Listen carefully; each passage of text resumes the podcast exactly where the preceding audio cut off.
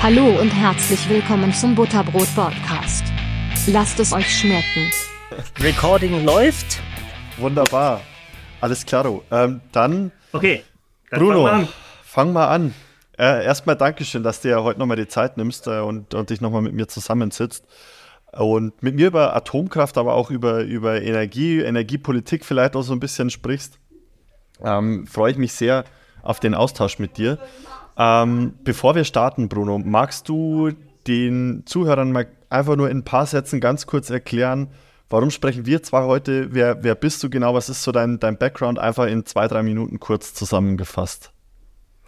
Okay, fangen wir mit an. Momentan sitze ich in Liverpool. Man hört aber vielleicht, dass ich kein Eingeborener in Liverpool bin. Bin hier seit sieben Jahren derzeit bezahlt von der Royal Academy of Engineering auf einem sogenannten Sharing Emerging Technologies. Das ist ein, äh, ein Lehrstuhl für erbliebene Technologien, würde man es vielleicht übersetzen. Und interessanterweise ist es in meinem Fall nuklear, hat die Reaktoren der Zukunft. Und ja, da bin ich jetzt inzwischen seit fast, äh, fast genau drei Jahren. Davor war ich auch schon für fünf Jahre auf einem anderen äh, Lehrstuhl, wo ich mit der Industrie zusammen, mit der Nuklearindustrie von UK zusammengearbeitet habe.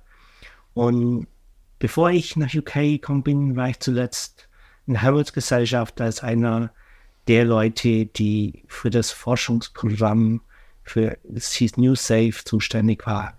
Und habe dort mit am Forschungsprogramm geschrieben und war eigentlich ein Kind der deutschen Großforschung. Ich war zehn Jahre in Karlsruhe und zehn Jahre in Dresden-Rossendorf.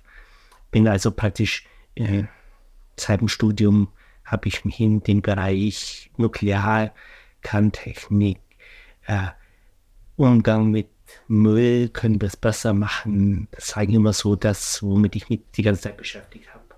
Ja, ja, okay. Perfekt, Dankeschön, Bruno. Ja, der, der Einstieg, ist, ich könnte jetzt tausende Einstiege wählen, von Oppenheimer bis äh, zum COP 20 äh, oder COP 28, das gerade stattfindet. Lass uns vielleicht äh, damit beginnen. War der Atomausstieg in Deutschland ein Fehler? Gleich die harte Kanone zum Start. Auch das ist gleich die harte Kanone zum Start. Ja und nein. Aha. Ist jetzt die, ist ganz fiese Antwort natürlich, aber ich glaube ja, weil wir hätten deutlich mehr aus der Investition machen können, die wir getätigt haben. Die deutschen Kernkraftwerke sind wunderbar zuverlässig gelaufen und die sind im Schnitt bloß gut 30 Jahre alt. Die ganze Welt setzt eigentlich auf wesentlich längere Laufzeiten. Also wir hätten diese Investition deutlich besser nutzen können. Das ist das Ja. Das Nein ist, ich glaube, wir brauchen einen Übergang in die neue Technologie. Ich glaube, Leichtwasserreaktoren, wie wir sie heute sehen, haben sie überlebt. Die sind mhm. inzwischen 40 Jahre alt und da ist Zeit, den nächsten Schritt zu gehen. Deshalb ganz klares Ja und Nein. Mhm. Okay, weil die Frage, die ich mir natürlich stelle in dem Zusammenhang, jetzt sagst du, äh, wir, es ist Zeit für eine neue Technologie. Frage 1 wäre natürlich, welche Technologie? Punkt 2, den ich vielleicht dann noch so ein bisschen hinterher schieben möchte.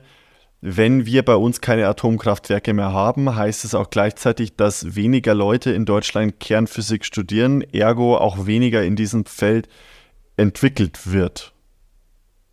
Also das heißt, was wäre dann aus deiner Sicht erstmal die Technologie der Zukunft und äh, was, was verpassen wir da vielleicht auch gerade in Deutschland? Also, die Technologie der Zukunft ist relativ klar. Wir nutzen zurzeit 1% des Uran, des Energiegehalts des Urans, das wir aus der Erde rausgraben. Das ist traurig. Wir da liegen nur 99% rum, die wir nicht nutzen, die zum großen Teil in Deutschland liegen. Das heißt, wir haben ein, hätten ein riesengroßes Reservoir an Ressourcen in Deutschland liegen, die wir aber nicht nutzen können, weil die Technologien nicht haben. Ja. Da muss aus meiner Sicht was passieren. Also wir müssen diese Technologien entwickeln, die uns erlauben, diese Ressourcen zu nutzen. Das ist, glaube ich, der ganz entscheidende Punkt und die werden uns auch helfen, dass wir deutlich weniger Müll pro Energieeinheit bekommen. Das heißt, wir reduzieren das Atommüllproblem auf der einen Seite und auf der anderen Seite nutzen wir Ressourcen, die einfach da liegen, die uns helfen werden, Abhängigkeiten massiv zu reduzieren. Das, also Studieren weniger Leute. Äh, bin ich mir nicht sicher, ob das wirklich eine Konsequenz ist. Das ist eher eine Konsequenz von, dass in den letzten zehn Jahren nicht viel passiert ist. Dass wir seit zehn Jahren vom Abwärtstrend sind, während wir hier in UK wieder im Aufwärtstrend sind und das kehrt sich dann ganz schnell um. Vor allem dann, wenn die Leute sehen, es gibt Projekte, die es wert sind, einen Teil des Lebens zu investieren. Junge Leute sind sehr viel auf der Suche nach diesem, nach diesem Kick. Wir ändern die Welt. Es passiert wirklich was. Und ich glaube, wenn man an der Stelle liefert, kann man ganz schnell Top-Leute wie in meiner Arbeitsgruppe also ganz weit bekommen. Also das, deshalb würde ich sagen, wenn was Neues passiert, werden sich schnell begeisterte junge Leute finden. Aha. Das heißt, dieser Purpose-Gedanke, der, der, in, in, der in den nachfolgenden Generationen jetzt so präsent ist und auch wichtig ist, äh, du würdest sagen, wenn dieser Purpose erfüllt wird, dass das der größere Impact ist, als, äh, als dass die Atomkraft jetzt in Deutschland sozusagen ausgedient hat, in Anführungszeichen. Das ist vielleicht genau das Richtige. Ich nenne das Demand-Driven Research. Mhm. Äh, die, die ich nenne es Mission Mission äh, Impulse Research, geht alles in die gleiche Richtung. Wir forschen nicht, damit wir forschen, sondern wir forschen, um etwas zu erreichen. Wir ja. haben uns eine Vision überlegt, was wollen wir erreichen. Das ist eben das. Wir wollen diese 99% ungenutzter Ressource des Urans zugänglich machen. Wir wollen die Menge an Müll reduzieren und dabei natürlich das Thema Sicherheit nicht aus den Augen verlieren, wobei der größte Unfall für mich zurzeit nicht unbedingt der Unfall im Reaktor ist, sondern dass man äh, die Technologie auch für andere Zwecke missbrauchen kann. Gegen, also das sind unsere drei Ziele, die wir erreichen wollen. Die Technologie soll mehr, mehr Energie pro Ressource liefern, weniger Müll pro Energie und gleichzeitig soll es noch sicher sein und, und den Weg zur Atombombe jetzt bitte nicht frei machen. Auch wenn Joschka Fischer vorgestern angemerkt hat, dass wir neue Atombomben brauchen, da muss ich ganz ehrlich sagen, stimme ich mit ihm grundsätzlich nicht überein und sollte auf die Idee kommen, dass in Deutschland neue Atombomben gebaut werden, bitte ohne mich. Mhm. Ja, danke. danke, Bruno. Ähm, das heißt, ihr forscht gerade an diesen restlichen 99 Prozent. Ich meine, das ist schon eine krasse Zahl, gell? Also wenn man sagt, man nutzt gerade mal ein Prozent, wenn ich nur ein Prozent mehr nutze, kann ich quasi nochmal die gleiche Energie, die ich aus, dem, aus denselben äh, gelagerten Uran gewonnen habe, nochmal gewinnen. Also wenn ich es nochmal schaffe, ein Prozent zu extrahieren, habe ich die gleiche Menge Energie nochmal zur Verfügung. Ich zumindest in meinem Kopf gerechnet ja, das geht noch viel weiter. Wir haben es für UK mal ausgerechnet. Ist, warum UK? Weil UK tolle Zahlen hat. Die äh, Urenco in Capenhurst, hier um die Ecke von Liverpool, muss jedes Jahr Rechenschaft dafür ablegen, wie viel abgereichertes Uran aus der Brennstoffproduktion bei ihnen rumliegt. Das ist, die Urenco in Deutschland muss das nicht. Und das gibt einem wunderbare Zahlen, weil dieses eine Prozent ist liegt daran, dass wir jetzt erstmal sehen müssen, wie der Brennstoff produziert wird. Wir müssen dort Spaltstoff anreichern, das ist Uran 235. Das heißt, wir werfen einen ganz großen Teil des Urans weg und sagen, das ist wertlos. Das nehmen wir im besten Fall für Hochgeschwindigkeitsmunition noch, weil es halt sehr schwer ist, aber ansonsten nichts. Das ist der erste Schritt. Und der andere Schritt ist dann, wenn wir es in den Reaktor einsetzen, dann nutzen wir ungefähr 5% des Energiegehalts momentan und 95% deklarieren wir als Müll. Und das ist, glaube ich, das Entscheidende. Wir haben mit diesen Zahlen gerechnet und kommen für UK auf circa 7.500 Jahre Stromversorgung an, mit dem Zeug, das rumliegt, im wahrsten Sinne des Wortes, beim derzeitigen Stromverbrauch von UK, wenn wir jetzt mal COP28 und Net Zero, dann sind es vielleicht bloß 3.500 Jahre, weil wir den Stromverbrauch vielleicht verdoppeln werden, aber äh, die Zahl ist mind-blowing, würde man sagen, in UK. Ja, selbst wenn es nur, keine Ahnung, 200 oder 300 Jahre wären, ist ja das schon eine, eine, Zeit, die wir gar nicht erleben werden. Und wer weiß, was in 100 bis 200 oder 300 Jahren sein wird. Rechne die Zeit mal ein, zwei, 300 Jahre zurück. Da hat sich keiner erwartet, dass wir heutzutage mit äh, Smartphones und künstlicher Intelligenz rumlaufen. Also alleine, wenn man diesen Puffer nochmal gewinnen könnte, wäre natürlich. ähm, wie, wie weit ist die Technologie? Wie weit seid ihr da, Bruno? Also, der Nachweis, dass das geht, wurde erbracht.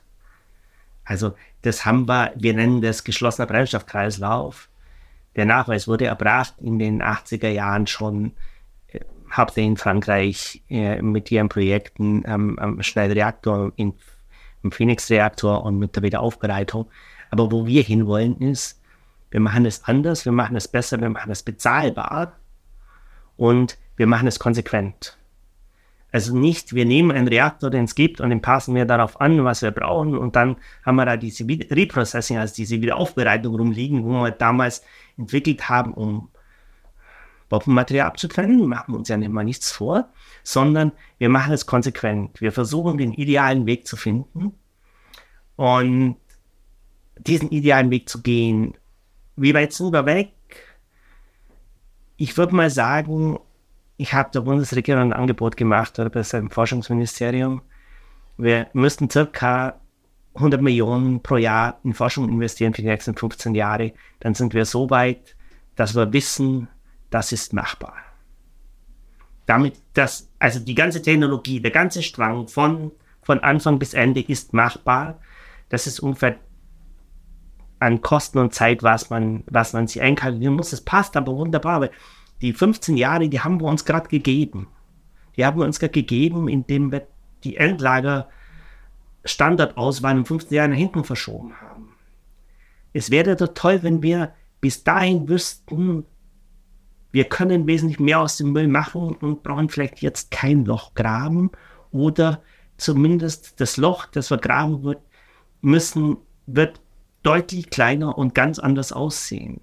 Ja. Und dort, dort das Wissen zu haben dann, ja, das geht oder das geht nicht, wäre für mich allein die Investition wert. Okay, also das heißt, du sagst, äh, über einen Zeitraum von 15 Jahren jeweils 100 Millionen, das wären in Summe am Ende 1,5 Milliarden Euro, die man einmal aufnehmen müsste, um dann, weiß man dann erst, ob es funktioniert oder nicht, oder hat man die Forschung dann so weit, dass es funktioniert? Also ich würde aus meiner Sicht sagen, wir haben dann die Forschung so weit, dass es funktioniert. Also okay. wir haben, Deutschland hat es ja schon mal gezeigt. Meine, der Kugellaufenreaktor, der Hochtemperaturreaktor, ist ja eine der wenigen Entwicklungen, die nicht militärisch gestartet wurden, sondern gestartet wurde, um äh, pure Energie zu produzieren. Und da haben wir das auch gezeigt, dass man von einem kleinen Experiment über ein größeres Experiment bis hin zum industriellen Demonstrator, dass man das machen kann. Wenn man weiß, dass, es, dass dieses kleine Experiment funktioniert, dann kann man sich dran machen, das Ding in der Größe zu bauen, die man wirklich braucht. Aber dazu ist es aus meiner Sicht ganz wichtig, äh, diesen Schritt zu gehen. Das ist, glaube ich, ganz entscheidend.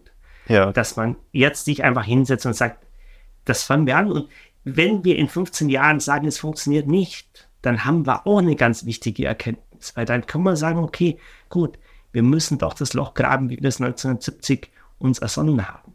Auch das wäre ja eine wichtige Aussage. Ja, dass du weißt, es, es gibt nur eine Lösung sozusagen für diesen, diesen Müll, den wir produziert haben. Okay. Wie, wa warum glaubst du, sträubt sich die, die, das Forschungsministerium dagegen? Das Forschungsministerium sträubt, sträubt, sich gar nicht mehr so sehr dagegen. Wer es dagegen sträubt, ist das Umweltministerium und das Bundesamt für Sicherheit in der, in der Entsorgung, das BASE. Die sträuben sich, weil sie sind in der Hand der Anti-Atom-Partei. Und äh, ich meine, ganz klar, es geht hier um Energie, es geht hier um Verbrennung von Müll. Also das würde ich auch ganz klar deklarieren. Aber das bedeutet natürlich, äh, sie müssten mal zu diesem Punkt kommen, wo sie vorurteilsfreie Technologien bewerten. Aber das ist zurzeit mit der Grünen Partei noch nicht machbar. Okay, und die Partei meinst du auch mit Anti-Atomkraft-Partei, ne? Natürlich. Okay. Äh, okay, also dann. diese Forschung, von der du gerade sprichst, die ist ja, du sagst ja, die gibt es seit den 80er Jahren. Das heißt, und die Grünen, diese regieren ja dieses Mal zum ersten Mal so richtig mit. Hat man sich davor auch schon dagegen gesträubt oder war das, war das da einfach noch nicht so aktuell von, vom Forschungsstand her? Damals in den 70ern, das war die Ölkrise, da war ein harter Antrieb da, um billiger und anders Energie zu erzeugen. Nur äh, die Technologien, die wir eingesetzt haben, wurden extrem teuer. Aus meiner Sicht zu teuer. Und es sind einfach Technologieentscheidungen, dass man Technologien benutzen wollte, die von den 50er Jahren sind. Und ich glaube, es hat sich dort gewaltig was getan. Also das, was wir vorschlagen, ist eine neue Welt. Das, was wir entwickeln. Mhm. Äh, es ist auch so, ich glaube, auch in Deutschland tut sich gerade massiv was, wenn, wenn du die Frankfurter Allgemeine Sonntagszeitung am Wochenende angeschaut hat, hast. Da war ein Riesenartikel, äh, dass sich die Grauen der, der, CDU und CSU alle für eine Zukunft der Kernenergie ausgesprochen haben. Auch in Deutschland wird sich da was tun. Und viele grüne Parteien auf, im Rest der Welt, die sind schon ein ganzes Stück weiter. Die sehen schon diese Chance, die die Kerntechnik bietet. Ja. Das ist eine gigantische Chance. Das ist die einzige steuerbare Energiequelle, die wir haben, die nahezu ohne CO2 auskommt. Und wenn wir zum Punkt kommen, dass wir den existierenden Müll nutzen und damit kein, kein Bergbau mehr betreiben müssen, dann haben wir nur noch den CO2-Ausstoß des Baus und den haben wir bei jedem Windrad und den haben wir bei jeder Solarzelle auch. Ja. Und während des Betriebs wird dann kein CO2 mehr anfallen oder nahezu keins mehr. Das heißt, die, das Potenzial, die Kanting ist zurzeit das einzige, der einzige, die einzige Technologie, die uns diese Chance bietet. Ja. Und viele Grüne, wenn sie nach Finnland gehen beispielsweise, die haben das, die sehen das. Äh, die Grüne Partei in Deutschland ist noch nicht ganz so weit. Vielleicht auch aus dem, wie sie geboren wurde. Die Grüne Partei in Deutschland ist halt ganz hart aus dieser Anti-Kernenergie-Bewegung äh, geboren worden und aus der Anti-Atombombenbewegung. Jetzt haben sie gerade Joschka Fischer das Thema, sogar noch das Thema Atombomben über Bord geworfen. Da habe ich ehrlich gesagt gedacht, sie sind nicht richtig. Ja. Ja, und ich, also das größte Thema die letzten Jahre, gerade auch bei den, bei den Grünen oder insgesamt bei den ganzen Demonstrationen und so weiter und so fort. Ich, ich weiß, das ist alles, es sind alles unterschiedliche Institutionen, aber es geht ja immer um, ums CO2. Also es ist immer das CO2 im Mittelpunkt. Und eigentlich wäre es ja logisch, so eine Technologie zu nehmen, die, so wie du sagst, ähm, jetzt erstmal super sicher ist. Wir können ja auch gleich nochmal drüber sprechen, warum sie so sicher ist oder warum ähm, vielleicht äh, doch die ein oder andere Unbekannte dabei ist, das weiß ich nicht. Aber ich habe jetzt vorhin einfach mal kurz ins Internet eingegeben, einfach nur das Stichwort Atomkraft und habe dann, oder Atomkraftwerk und habe dann auf News geklickt bei Google und du kriegst zig Artikel ähm, über, über, COP 29, äh, über COP 28. Wir nehmen den Podcast übrigens am 5. Dezember auf. äh, der wird bis jetzt später veröffentlicht. Aber hier steht jetzt zum Beispiel, 22 Staaten wollen Atomenergie verdreifachen. Vom Handelsblatt ist der Artikel. Also das zeigt ja, dass die Welt eigentlich komplett anders tickt und komplett anders als wir gerade. Und wenn man sich den Strommix in Deutschland gerade anschaut, der Großteil wird aus Kohle und Gas gewonnen. Also CO2 und Verschmutzung der Umwelt noch und nöcher, oder? Hängt einfach vom Wetter ab. Es kann auch mal sein, dass wir fast kein CO2 produzieren, wenn gerade der Wind weht und die Sonne scheint. Aber wir müssen uns einfach realistisch machen. Da gibt es einen Punkt. Es geht nicht, dass wir auf Dauer immer genügend Wind und Sonne haben. Und wieder, wir haben dieses Ganze für UK durchgerechnet. Wir hatten Zugang zum, zum Netzwerksimulator der EDF UK, also unseres großen Stromversorgers, inklusive allen Daten über die Windenergie, Stromproduktion, alles und haben dann dort gespielt, wenn wir anfangen und würden alles, was wir derzeit an Kapazität, an Erzeugungskapazität haben, in Gas, in Kohle und so weiter, durch Wind ersetzen, dann haben wir circa ein Drittel des Jahres nicht genügend Strom. Wir nennen das Unterdeckung, ist ein ganz schönes Wort. Mhm. Das ist das, wenn im Konto die rote Zahl kommt, das ist die Unterdeckung. Das waren, das waren äh, um die 3000 Stunden. Das Jahr hat 8600 Stunden. 8650 war relativ genauso. Also da haben wir ein Problem. Und dann haben wir angefangen, dieses System zu spielen, zu bespielen mit Kanttechnik und Wind.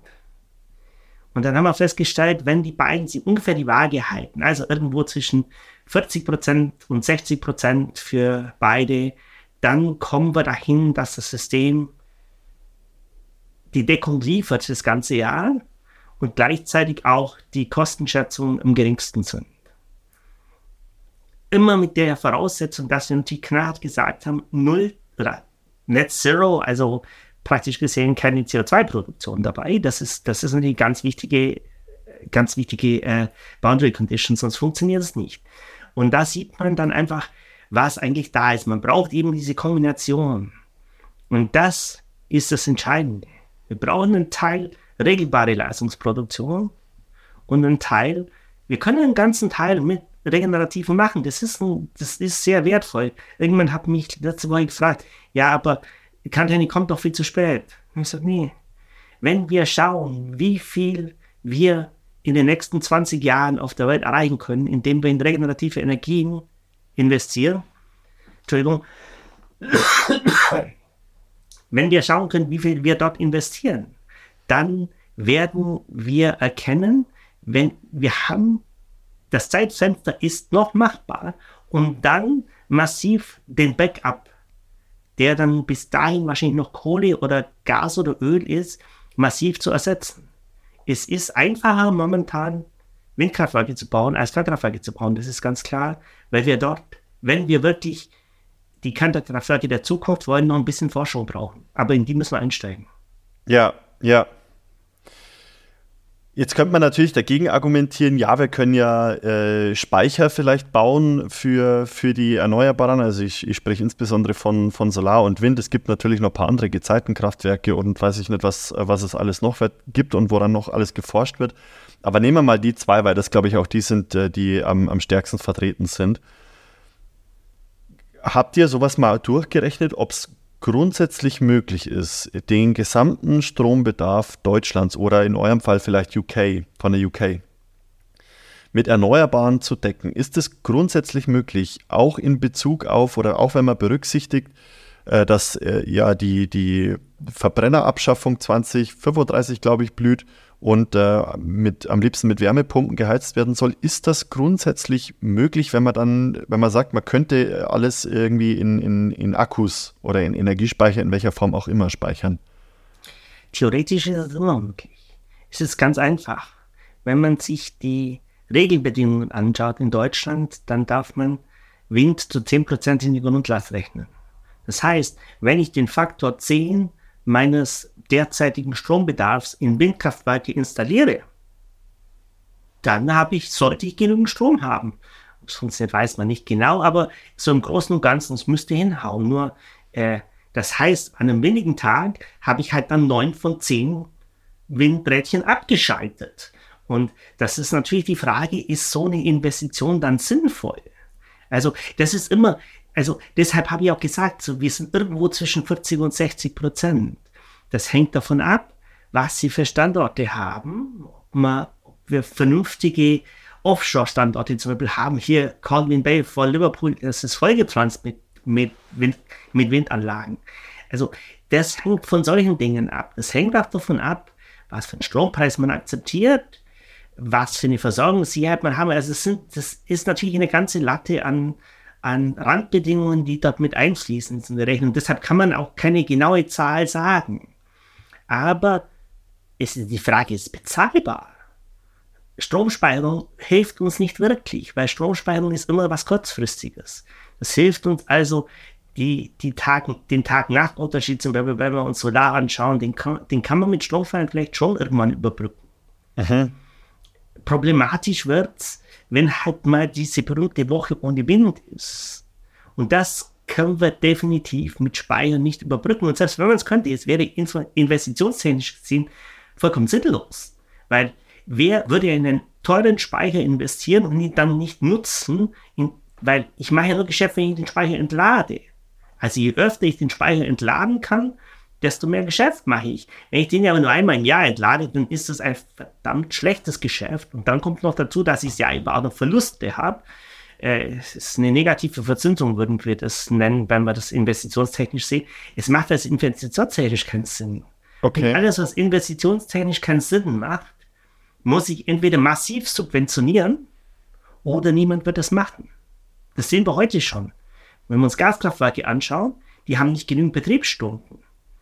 Deshalb werden sie vom Staat unterstützt, damit sie trotzdem rentabel sein können. Wenn nicht, dann hat E.ON seinerzeit gesagt, dann schalten wir Irsching 3 halt ab.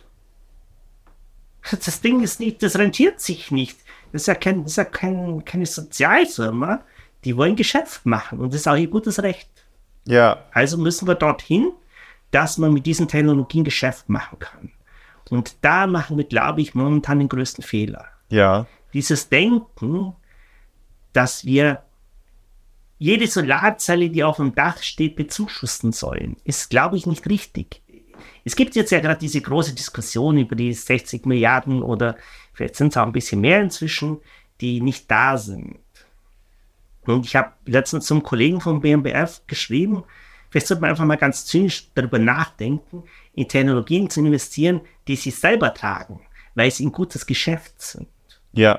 Das ist nämlich mein, das englische Herz des Ganzen. Ja, ich bin seit acht Jahren da und es gibt ein englisches, englisches Sprichwort übersetzt, alles, was Geschäft bringt, wird am Ende gemacht. Und da muss man, glaube ich, hin.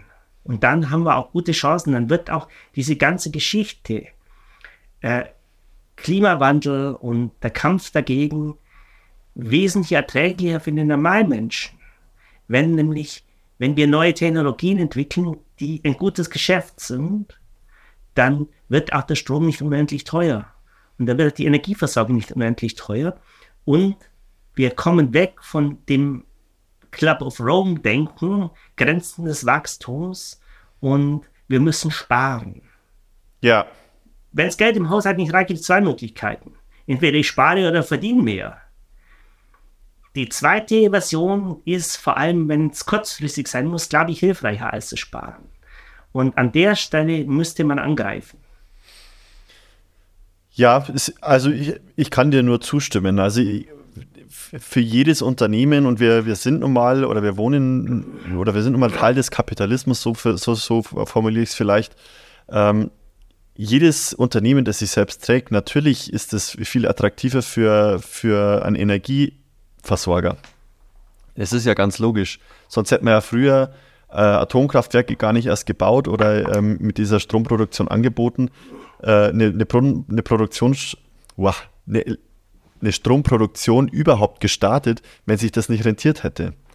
Und klar, ich bin schon bei dir, man muss natürlich aufpassen, dass sich preislich einigermaßen äh, die Waage hält, dass es die Leute auch noch leisten können. Und ich glaube, das ist auch so ein bisschen die größte Angst, die die Leute haben. Es wird alles abgeschalten, es gibt keine Alternativen so richtig. Jetzt wollen wir auch noch den Verbrenner ausschalten. Ähm, habe letztens irgendeinen Artikel gelesen, ich weiß nicht, ob ich ihn dir geschickt habe, dass man wohl auch äh, bei, bei Überlastung äh, irgendwie den Strombezug einschränken ähm, können soll. In Kalifornien ist es zum Beispiel schon so, jetzt weiß ich natürlich, Kalifornien liegt nicht in Deutschland, dass sie, ähm, wenn, wenn zu viele Elektroautos an der Steckdose stecken, dass sie dann ähm, die Ansage bekommen haben, bitte nicht mehr alle Elektroautos laden. Aber das Ganze könnte uns natürlich in Deutschland auch blühen, wenn der Rest gar nicht wirklich sauber ausgebaut ist. Und jetzt ist natürlich schon die Frage, ähm, hat man den ganzen Überblick, hat man den denn überhaupt? Oder ist man so punktuell unterwegs, dass man dieses, dieses komplexe Gesamtkonstrukt, das dann irgendwann entstehen wird, bis 2035 vielleicht, ähm, hat man das vielleicht gar nicht überblickt? Boah, das waren jetzt aber sieben Fragen in einem Stück. Mal schauen, ob ich die alle abarbeiten kann. Also, äh, grundsätzlich erstmal, da ist Deutschland wirklich vorbildlich. Äh, bisher wäre es auch möglich gewesen, Strom einfach abzudrehen. Jetzt haben wir diese, diese neue Regelung, die sagt, ein Minimalleistung, der zusteht, sind 4 kW. Damit lädt dein Auto immer noch vernünftig. Natürlich nicht mehr super schnell, aber vernünftig. Und auch deine Wärmepumpe geht nicht den Bach runter. Du wirst nicht frieren in einer Bude. aber vielleicht kriegst du keine 25 Grad mehr und vielleicht äh, wird das Badewasser ein bisschen knapp. Das kann sein. Aber das ist eine Wahnsinnssicherheit für den Verbraucher, finde ich, dass, dass ich nur, also ich kann den Verbraucher runterregeln bis zum gewissen Limit. Das heißt, niemand wird ohne Strom dastehen. Das ist mir wesentlich sympathischer als die, der andere Ansatz, der rein kapitalistische, der in manchen Ländern gefahren wird. Ich war vor ein paar Jahren auf Energy and the Society Konferenz, da war eine heiße Diskussion darüber und da habe ich gesagt, also diese Geschichte mit den Smart Metern ist ganz, ganz heiß und dem, dem fluktuierenden Strompreis, der sich rein nach Angebot und Nachfrage richtet, weil das heißt dann einfach ganz schlicht und einfach an einem, an einem gewissen Punkt, jeder kann jederzeit Strom haben, sofern er es sich leisten kann. Und das finde ich unverantwortlich. Ja. Das ist der eine Punkt. Jetzt gehen wir mal ein bisschen tiefer, das Thema Preispolitik. Wir haben dieses Grenzpreismodell, das heißt, das teuerste Kraftwerk bestimmt den Strompreis.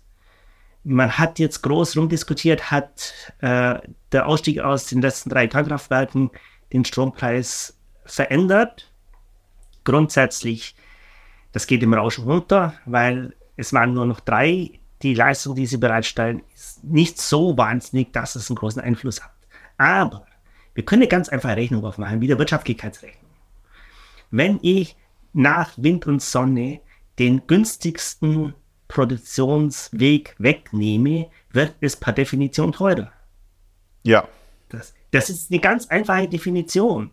Also da brauchen wir auch gar nicht darüber rumdiskutieren. Es wird teurer. Wir können nicht, mal, nicht immer sagen, wie viel. Es kann auch sein, dass der Strom trotzdem billiger wird. Aber dann heißt es nur schlichtweg, er wäre sonst noch billiger geworden. Also die Fluktuationen des Strompreises sind zwar da, aber am Schluss ist immer das teuerste Kraftwerk. Und wenn ich halt noch drei große Kraftwerke reinstecken kann, die definitiv billiger produzieren, dann fliegen die drei teuersten oder sechs teuersten raus, wenn es kleiner ist. Und mhm. damit geht der Preis runter. Das ist eine ganz einfache Wirtschaftlichkeitsrechnung. Da brauchen wir auch gar nicht diskutieren. Und ich finde es immer faszinierend, wenn dann lange Artikel darüber geschrieben werden. Wir sollten einfach mal, äh, ein Student von mir hat immer gesagt, das erste, was ein Student lernen sollte, ist, rechnen.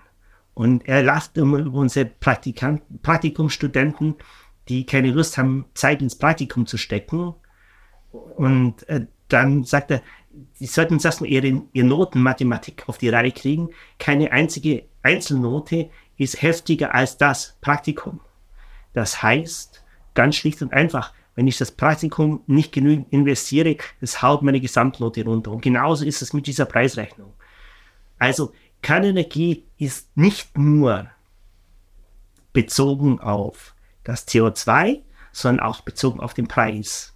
Und dass den Grünen das CO2 am wichtigsten ist, bezweifle ich an dieser Stelle. Dann hätten wir die Kernkraftwerke nicht abgeschaltet. Sage ich jetzt einfach mal so. Also da muss noch eine höhere Priorität da sein als nur CO2. Weil wir Aber haben die Kernenergieproduktion definitiv mit Kohle ersetzen müssen. Aber der Beschluss wurde ja von der Merkel gefasst damals. Also da haben ja die Grünen eigentlich keine Karte im Spiel gehabt, können wir jetzt argumentieren. Ja, das ist richtig, aber damals ging es ja auch nicht in dem Maß um CO2. Also der Beschluss für den Ausstieg wurde natürlich von der Merkel-Regierung im direkten Nachgang von Fukushima gefasst, wo Angela Merkel gehofft hat, sie könnte einen Trend drehen, was nicht geklappt hat übrigens, aber das ist ganz ich klar. Mitbekommen. ja, das mit dem Trenddrehen funktioniert manchmal nicht so, wie man sich das vorstellt. Das ja. passiert einfach, aber das kann man vorher auch nicht wissen. Aber der Punkt ist, spätestens 2016, 2017 hätte man, hat man eigentlich sehen können, dass wir, dass, dass das CO2-Problem wesentlich virulenter wird. Wir haben, der erste Ausstieg kam 97 unter, unter, unter Rot-Grün. Und was haben wir damals gemacht? Damals hat man Ersatzkraftwerke gebaut. Das waren nur Kohlekraftwerke. Mhm. Damals hat sich noch keine wirklichen Gedanken gemacht um CO2. Also wir im Studium, ja, okay, aber es sind halt die verrückten Energietechniker, die haben natürlich 95 schon gesagt, wir werden ein CO2-Problem kriegen, aber äh, bis sich das von der Vorlesung in die breite Öffentlichkeit verschiebt, das dauert halt 20 Jahre. Das ja. ist okay. Aber spätestens da hätte man das sehen können. Und spätestens da hätte man auch eingreifen können, wenn wir bedenken, äh, dass wir ja nicht nur drei Kernkraftwerke vom Netz genommen haben, sondern es sind im Endeffekt ja mindestens drei, sechs, acht große Kernkraftwerke, die wir vom Netz genommen haben, sukzessive, die alle einen Sicherheitsstandard haben, der weltweit führend ist, die technologisch die best gewarteten und best liefernden Anlagen auf der Welt waren. Also das ist schon ein bisschen kurz, kurzsichtig gewesen an der Stelle. Ich meine, man braucht nur zu schauen, wer sind die, die, die Top-Produzenten auf der Welt gewesen an Kernkraftwerken, die die, best, die, die die beste Performance jedes Jahr abgeliefert haben. Da gab es zu, nach meiner Studienzeit gab es in der Atomwirtschaft je, jedes Jahr eine Statistik.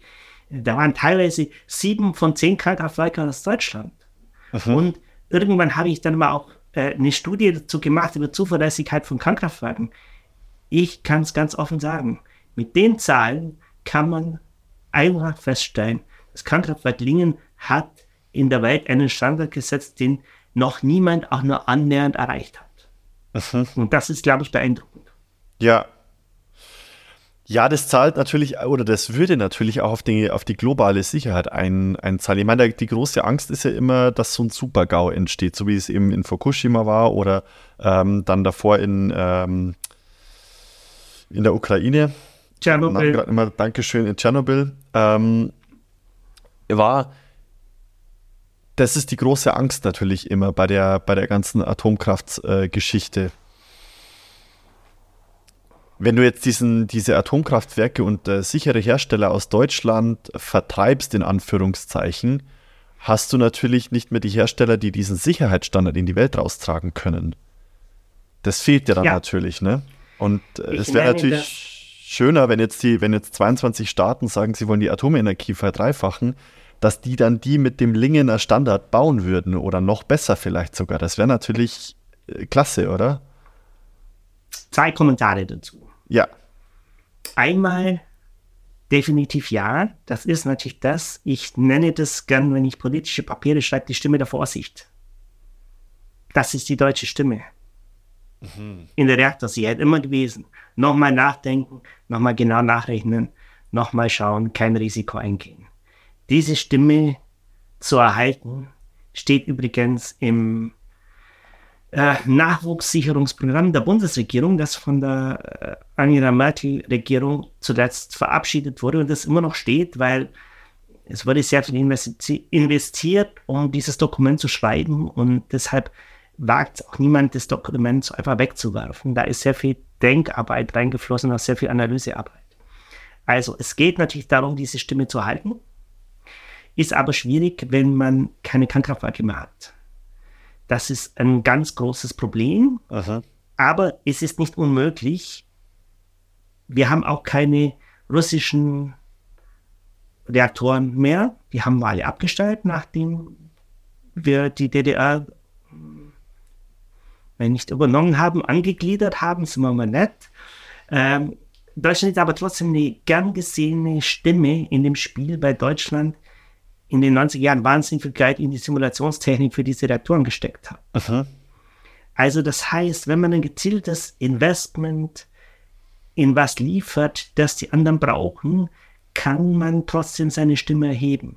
Darüber kann man nachdenken. Auf kurze Frist, wenn wir keine Kernkraftwerke haben, wenn wir was anderes liefern, das die Welt braucht, äh, dann könnten wir diese Stimme vielleicht auch so sichern. Das ist das eine. Das andere ist, was mir ein bisschen Sorgen bereitet, ist, das höchste Risiko kommt immer vom ältesten Kernkraftwerk. Fukushima ist das typische Beispiel.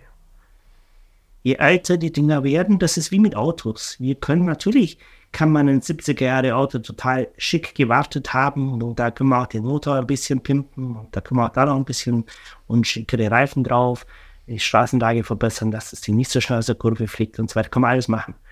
Aber spätestens, wenn wir ein Airbag aufs, Hand, auf, aufs Lenkrad kleben wollen, da versagen wir. Äh, den geht es vielleicht sogar noch, aber spätestens bei anderen Sicherheitstechniken, die inzwischen eingeführt wurden und die Standards sind, geht halt nicht. Natürlich können wir noch ein Sicherheitsgurt reinschrauben in, den in der 60er Jahre Karosse, auch das geht. Aber irgendwo haben wir ein Limit. Und genau die gleichen Limits haben bei Kernkraftwerken auch. Also, ergo, dass Fessenheim vom Netz gegangen ist, kann ich nur applaudieren. Äh, in Fukushima hat man das gesehen, weil es gab nicht Kernkraftwerke, die näher am Epizentrum waren, die höhere Wellen abgekriegt haben und die kein Problem hatten. Weil sie entweder fast neu waren und damit eine ganz andere Sicherheitstechnik hatten oder entsprechend nachgerüstet wurden, was man in Fukushima, zumindest in Daiichi, verpasst hat. Auch mit dem Argument, ah, das läuft ja sowieso noch nur noch zwei Jahre. Das ist, das ist, das ist, wo das große Risiko sitzt. Mhm. Also, und da ist natürlich, ist Deutschland natürlich schon sehr vorbildlich gewesen. Also, dieses, dieses Nachrüsten der Anlagen, äh, auch der Erfahrungsaustausch, wenn irgendwas wirklich mal schief gegangen ist, das war schon extrem vorbildlich und das hat auch die deutsche Reaktorsicherheit aus meiner Sicht auf ein Niveau gebracht, das weit, weit schon führend ist. Ja. War das der einzige Grund, warum äh, Fukushima in die Luft gegangen ist? Also, dass es nicht gut genug gewartet wurde? Nein, es ist eine Kombination von an einer ungünstigen Stelle gebaut, äh, das Design nicht wirklich verstanden, weil es ist halt nach Blueprints aus Amerika gebaut worden, die vielleicht nicht für den Standard am Meer äh, vorgesehen waren. Es hat auch nichts mit Wartung zu tun, es geht, es geht hier um Nachrüstung. Also ein ganz entscheidender Punkt war natürlich, dass die Seewasserpumpen, die, die Kühlwasserpumpen ausgefallen sind, weil sie nicht sauber gekapselt waren. Das heißt also, die hätten eigentlich, die hätten eigentlich überflutungssicher äh, gekapselt werden müssen und das wurde in anderen Kraftwerken gemacht. Mhm. Jetzt kann ich nicht sagen, es hätte trotzdem nichts genützt, weil wenn einem halt das Verteiler, das elektrische Verteilungszentrum voll läuft, weil es dummerweise Unterflur ist, dann ist das richtig. Aber man hätte zumindest die Chance gehabt, die Stromversorgung so weit wiederherzustellen durch neue Kabel, um, um diese Seewasserpumpe wieder anzuwerfen. Weil am Schluss ist das Kraftwerk daran gescheitert, dass, wir die, dass man die Energie nicht wegbekommen hat. Also das, was wir Wärmesenke nennen. Also irgendwo muss ja die, die, die Nachwärme, die produziert wird, muss irgendwie wegkommen. Und dazu sind diese Seewasserpumpen halt absolut essentiell, weil die am Schluss für die Kühlung zuständig sind. Mhm. Also es ist natürlich ein Konglomerat aus Dingen, die nicht gut gelaufen sind. Das ist auch ich glaube, nur typisch. Also es gibt ganz selten diesen einen Grund, warum ein Unfall passiert. Und das ist, glaube ich, in der, in, in der ganzen Industrie so. Das ist auch, auf, das ist auch im Straßenverkehr so. Äh, der eine fährt so eng auf, der andere äh, hat sein Auto vielleicht nicht ganz so schick gewartet und der nächste verschätzt sich in seinem Bremsweg, weil halt die Straße nass ist und dann haben wir dieses Konglomerat, das dazu führt, dass es halt kracht. Ja, ja. Wie wahrscheinlich wäre denn sowas in Deutschland? Also es kann ja sein, dass vielleicht auch der ähm, perfekte Sturm irgendwie passiert und äh, in Deutschland, äh, gehen wir mal davon aus, es wären nicht alle Atomkraftwerke abgeschalten gew äh, geworden. Ähm, wie könnte so ein perfekter Sturm aussehen, dass in Deutschland so ein, so ein Supergau passiert? Oder passiert wäre? Also ganz ehrlich, ich kann es mir nicht vorstellen. Es ist ganz, ganz schwierig, es sich vorzustellen, weil einfach die Anlagenauslegung wesentlich robuster ist als das, was man in Fukushima gesehen hat. Und wir haben einfach keine Tsunamis. Äh, die Dinger sind auf ein massives Auslegungserdbeben ausgelegt. Das haben wir auch gesehen. Ich meine, die Erdbeben haben in Fukushima eigentlich nicht das Problem verursacht. Es war die Flutwelle. Äh, grundsätzlich, ich habe gestern den Spaß gemacht in der Vorbereitung ein bisschen zu suchen. Also äh, wir haben bei der IAER ein sogenanntes International Nuclear Event Scale, INES heißt das, und da gibt es geht 1 bis 7. Äh, 1 ist, äh, hm, wie beschreiben wir 1? Ähm, einer hat vergessen, die Tür zu machen. 7 ist äh, Tschernobyl. Äh, wenn wir weitergehen, äh, Fukushima wurde unter sieben eingeteilt, weil die ganze Anlage zusammengefasst wurde, sonst wäre es eher sechs gewesen, aber eine Multiple sechs. Äh, Three Island war fünf. Äh, alles über drei wird als Unfall bezeichnet, alles darunter wird als Incident bezeichnet, also als Vorkommnis. Mhm. Und ich habe mit langem Suchen kein Ines 3 Event in Deutschland gefunden. Zu Ines 2 kommt man relativ zügig, indem man nämlich ein Incident hat und der wiederholt sich und man hat nicht herausgefunden, warum, er, warum der das erste Mal passiert ist, dann sind wir sowieso schon bei Ines 2. Das heißt also, das Niveau, was in Deutschland schiefgelaufen ist, ist wirklich sehr, sehr, sehr limitiert. Und das ist, glaube ich, auch das, worauf man schon ein bisschen stolz sein kann. Ja. Deutschland hat, äh, ein Kollege von E.ON hat das mal gesagt. Das Problem ist, dass die Leute nicht sehen, dass wir wieder mal 365 Tage einen perfekten Job gemacht haben, weil sie merken es nicht, der Strom kommt aus der Steckdose. Ich war irgendwann mal für drei Monate in Indien auf einem Forschungsaufenthalt und da hat man dann so, also am Abend mal Stromausfall, das passierte öfter, ein paar Katzen bereit. Nur einmal, da wurde es dann wirklich dunkel und da blieb es auch dunkel. Und dann bin ich am nächsten Tag ins Forschungszentrum gekommen und dann hat jemand gesagt, ah, die hatten gestern eine Schnellabschaltung im Reaktor. Und dann sage ich, oh, ja, die war nicht ganz so geplant. Okay. Also sprich, da, da hat man dann mal gesehen, wenn im Reaktor jetzt, da ist nichts passiert, sondern die sind einfach auf aufgrund irgendeines Vorkommnisses in, ein, in eine Schnellabschaltung gelaufen. Der Reaktor hat sich runtergefahren und dann hat es etwas gedauert. Äh, wir sind am nächsten Morgen aufgewacht, da war der Strom wieder da. Aber da passierte dann also nur mal ein Vorkommnis, das zu einer Schnellabschaltung geführt hat. Und dann sieht man mal, äh, dass dann das Licht halt ausgeht. Und das ist, glaube ich, was, das man sich in Deutschland einfach gar nicht mehr richtig vorstellen kann. Nee, das ist richtig, ja dass, äh, wenn man in solche Länder reist dann und, und sowas wieder erlebt, das ist schon abgefahren, das ist richtig. In Südafrika haben wir festgestellt, da gibt es äh, Load Shedding, nennt sich das. Die haben äh, bestimmte Zeiten, wo sie Strom zur Verfügung haben und haben sogar einen Plan, wo dann geplant Strom abgeschalten wird, weil nicht genügend Strom zur Verfügung steht. Wir nennen das wie Jim schön Euphemismus Demand-Side-Management. Demand-Side-Management, ja. Also man managt einfach, wenn man nicht genügend, wenn man nämlich die Produktionsseite nicht mehr kontrolliert bekommt, wenn man die nicht mehr hoch bekommt, dann muss man halt den Verbrauch runterfahren. Und das macht man dann einfach, das nennt man dann eben das Demand-Side-Management, also man stellt gewissen Leuten einfach den Strom ab. Ja, ja, genau so war das da nicht so, dass es nicht woanders wo auch passiert. Also wir hatten letztes Jahr in Liverpool einen Stromausfall, wo es geheißen hat, da sie hatten ein Verteilungsproblem. Ja, ja, ja, ja, ja. Dummerweise war das echt ein Tag, wo man riechen konnte, dass es knapp wird und dann hat man halt mal einen fetten Stromausfall für drei Stunden. Also Vorsicht. Es wird natürlich nie laut gesagt werden, wenn man sowas machen muss, außer die Not ist dann wirklich mal so groß wie in Südafrika. Aber wenn es knapp wird, dann wird man das immer unter einem Netzproblem verdecken. Da wird man niemand sagen, wir mussten jetzt die Stadt leider mal braun schalten. Also sprich, wir mussten die, wir mussten den Verbrauch jetzt mal ganz gewaltig runterfahren in dem Bereich. Also das wird also, sagen. Heißt es, Liverpool hat äh, Versorgungsprobleme oder woran liegt es, dass dann nicht genügend hergekommen ist?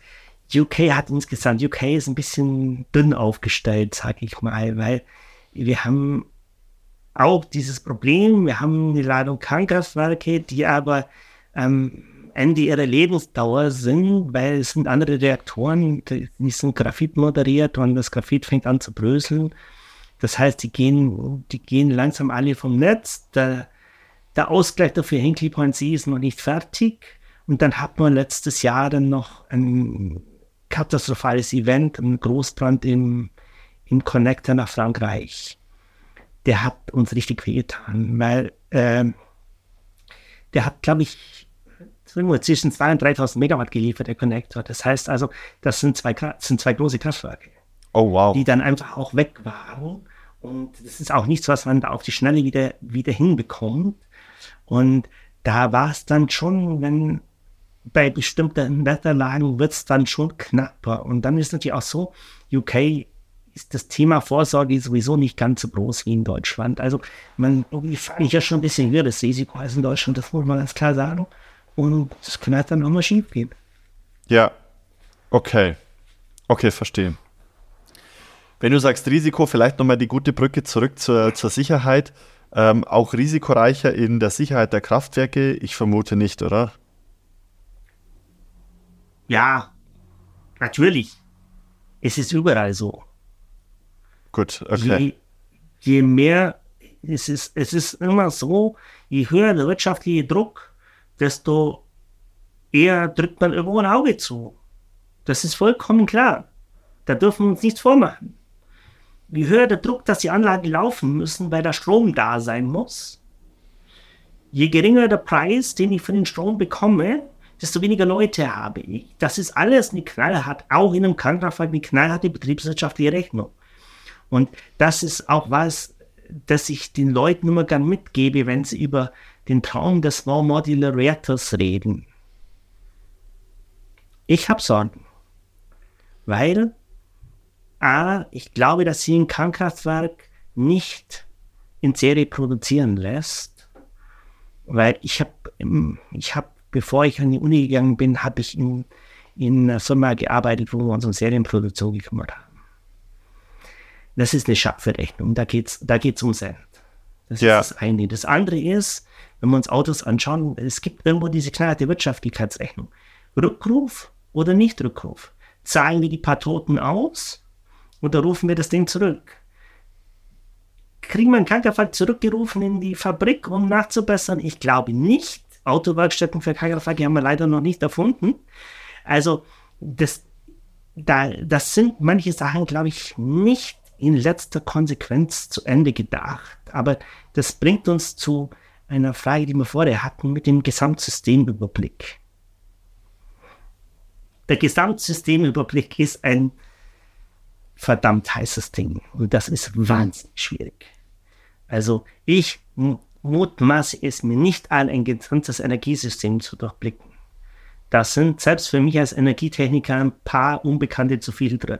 Mhm. Ich glaube, ich bin einer der wenigen Leute, die einen ganz großen Bereich der Kernenergie überblicken können. Liegt einfach an meiner Karriere. Waste Management heißt immer, man muss sich um Brennstoff, um Reaktor, um Wiederaufbereitung und um Müllentsorgung kümmern. Das heißt, das ist schon eine ungeheure Breite. Aber und das ist sehr selten, dass jemand diese Breite hat. Normalerweise sitzt man jemand gegenüber, der hat Ahnung vom Reaktor und beim Brennstoff fängt es schon an, dünn zu werden. Wenn man über Wiederaufbereitung oder was machen wir mit dem Brennstoff hinterher redet, dann sind wir meistens fertig. Also das ist schon da und das kommt auch aus der modernen Welt, also immer kleinteiliger in der Produktion. Wer kann heute noch sein Auto selber reparieren? Ich bin als Sohn eines Automechanikers aufgewachsen. Wir haben jeden Samstag in der Werkstatt gestanden und unter der Woche und haben Autos selber repariert. Ja. In heutiger Welt ohne Diagnosestecker, wer kann denn noch ein Auto ohne Diagnosestecker reparieren? Und selbst dann. Ja. Dann wird das Teil halt ausgetauscht. Ja, ja. Ich war noch dabei, Motor von vorne bis hinten zu zerlegen und wieder zusammenzuschrauben. Alles machbar gewesen in den, in den 90ern noch. Und in den 80ern. Da war das noch durchaus machbar. Es hat sich da einfach ungeheuer viel getan und je kleinteiliger das Ganze wird, desto schwieriger wird es, Leute zu haben, die diesen Gesamtüberblick haben. Ja. Das ist, glaube ich, ganz, ganz entscheidend. Da habe ich gestern erst mit jemandem darüber geredet, dass ich glaube, dass es in Zukunft wichtig werden wird oder Personen wichtig werden, die es schaffen, Einzeldisziplinen oder die Verbindungen zwischen Einzeldisziplinen herstellen zu können. Also so eine Art Generalisten wieder. Das Weil, ist absolut toll. Also ich bin jemand, der dafür geliebt und gehasst wird, interdisziplinäre Forschungsanträge zu schreiben.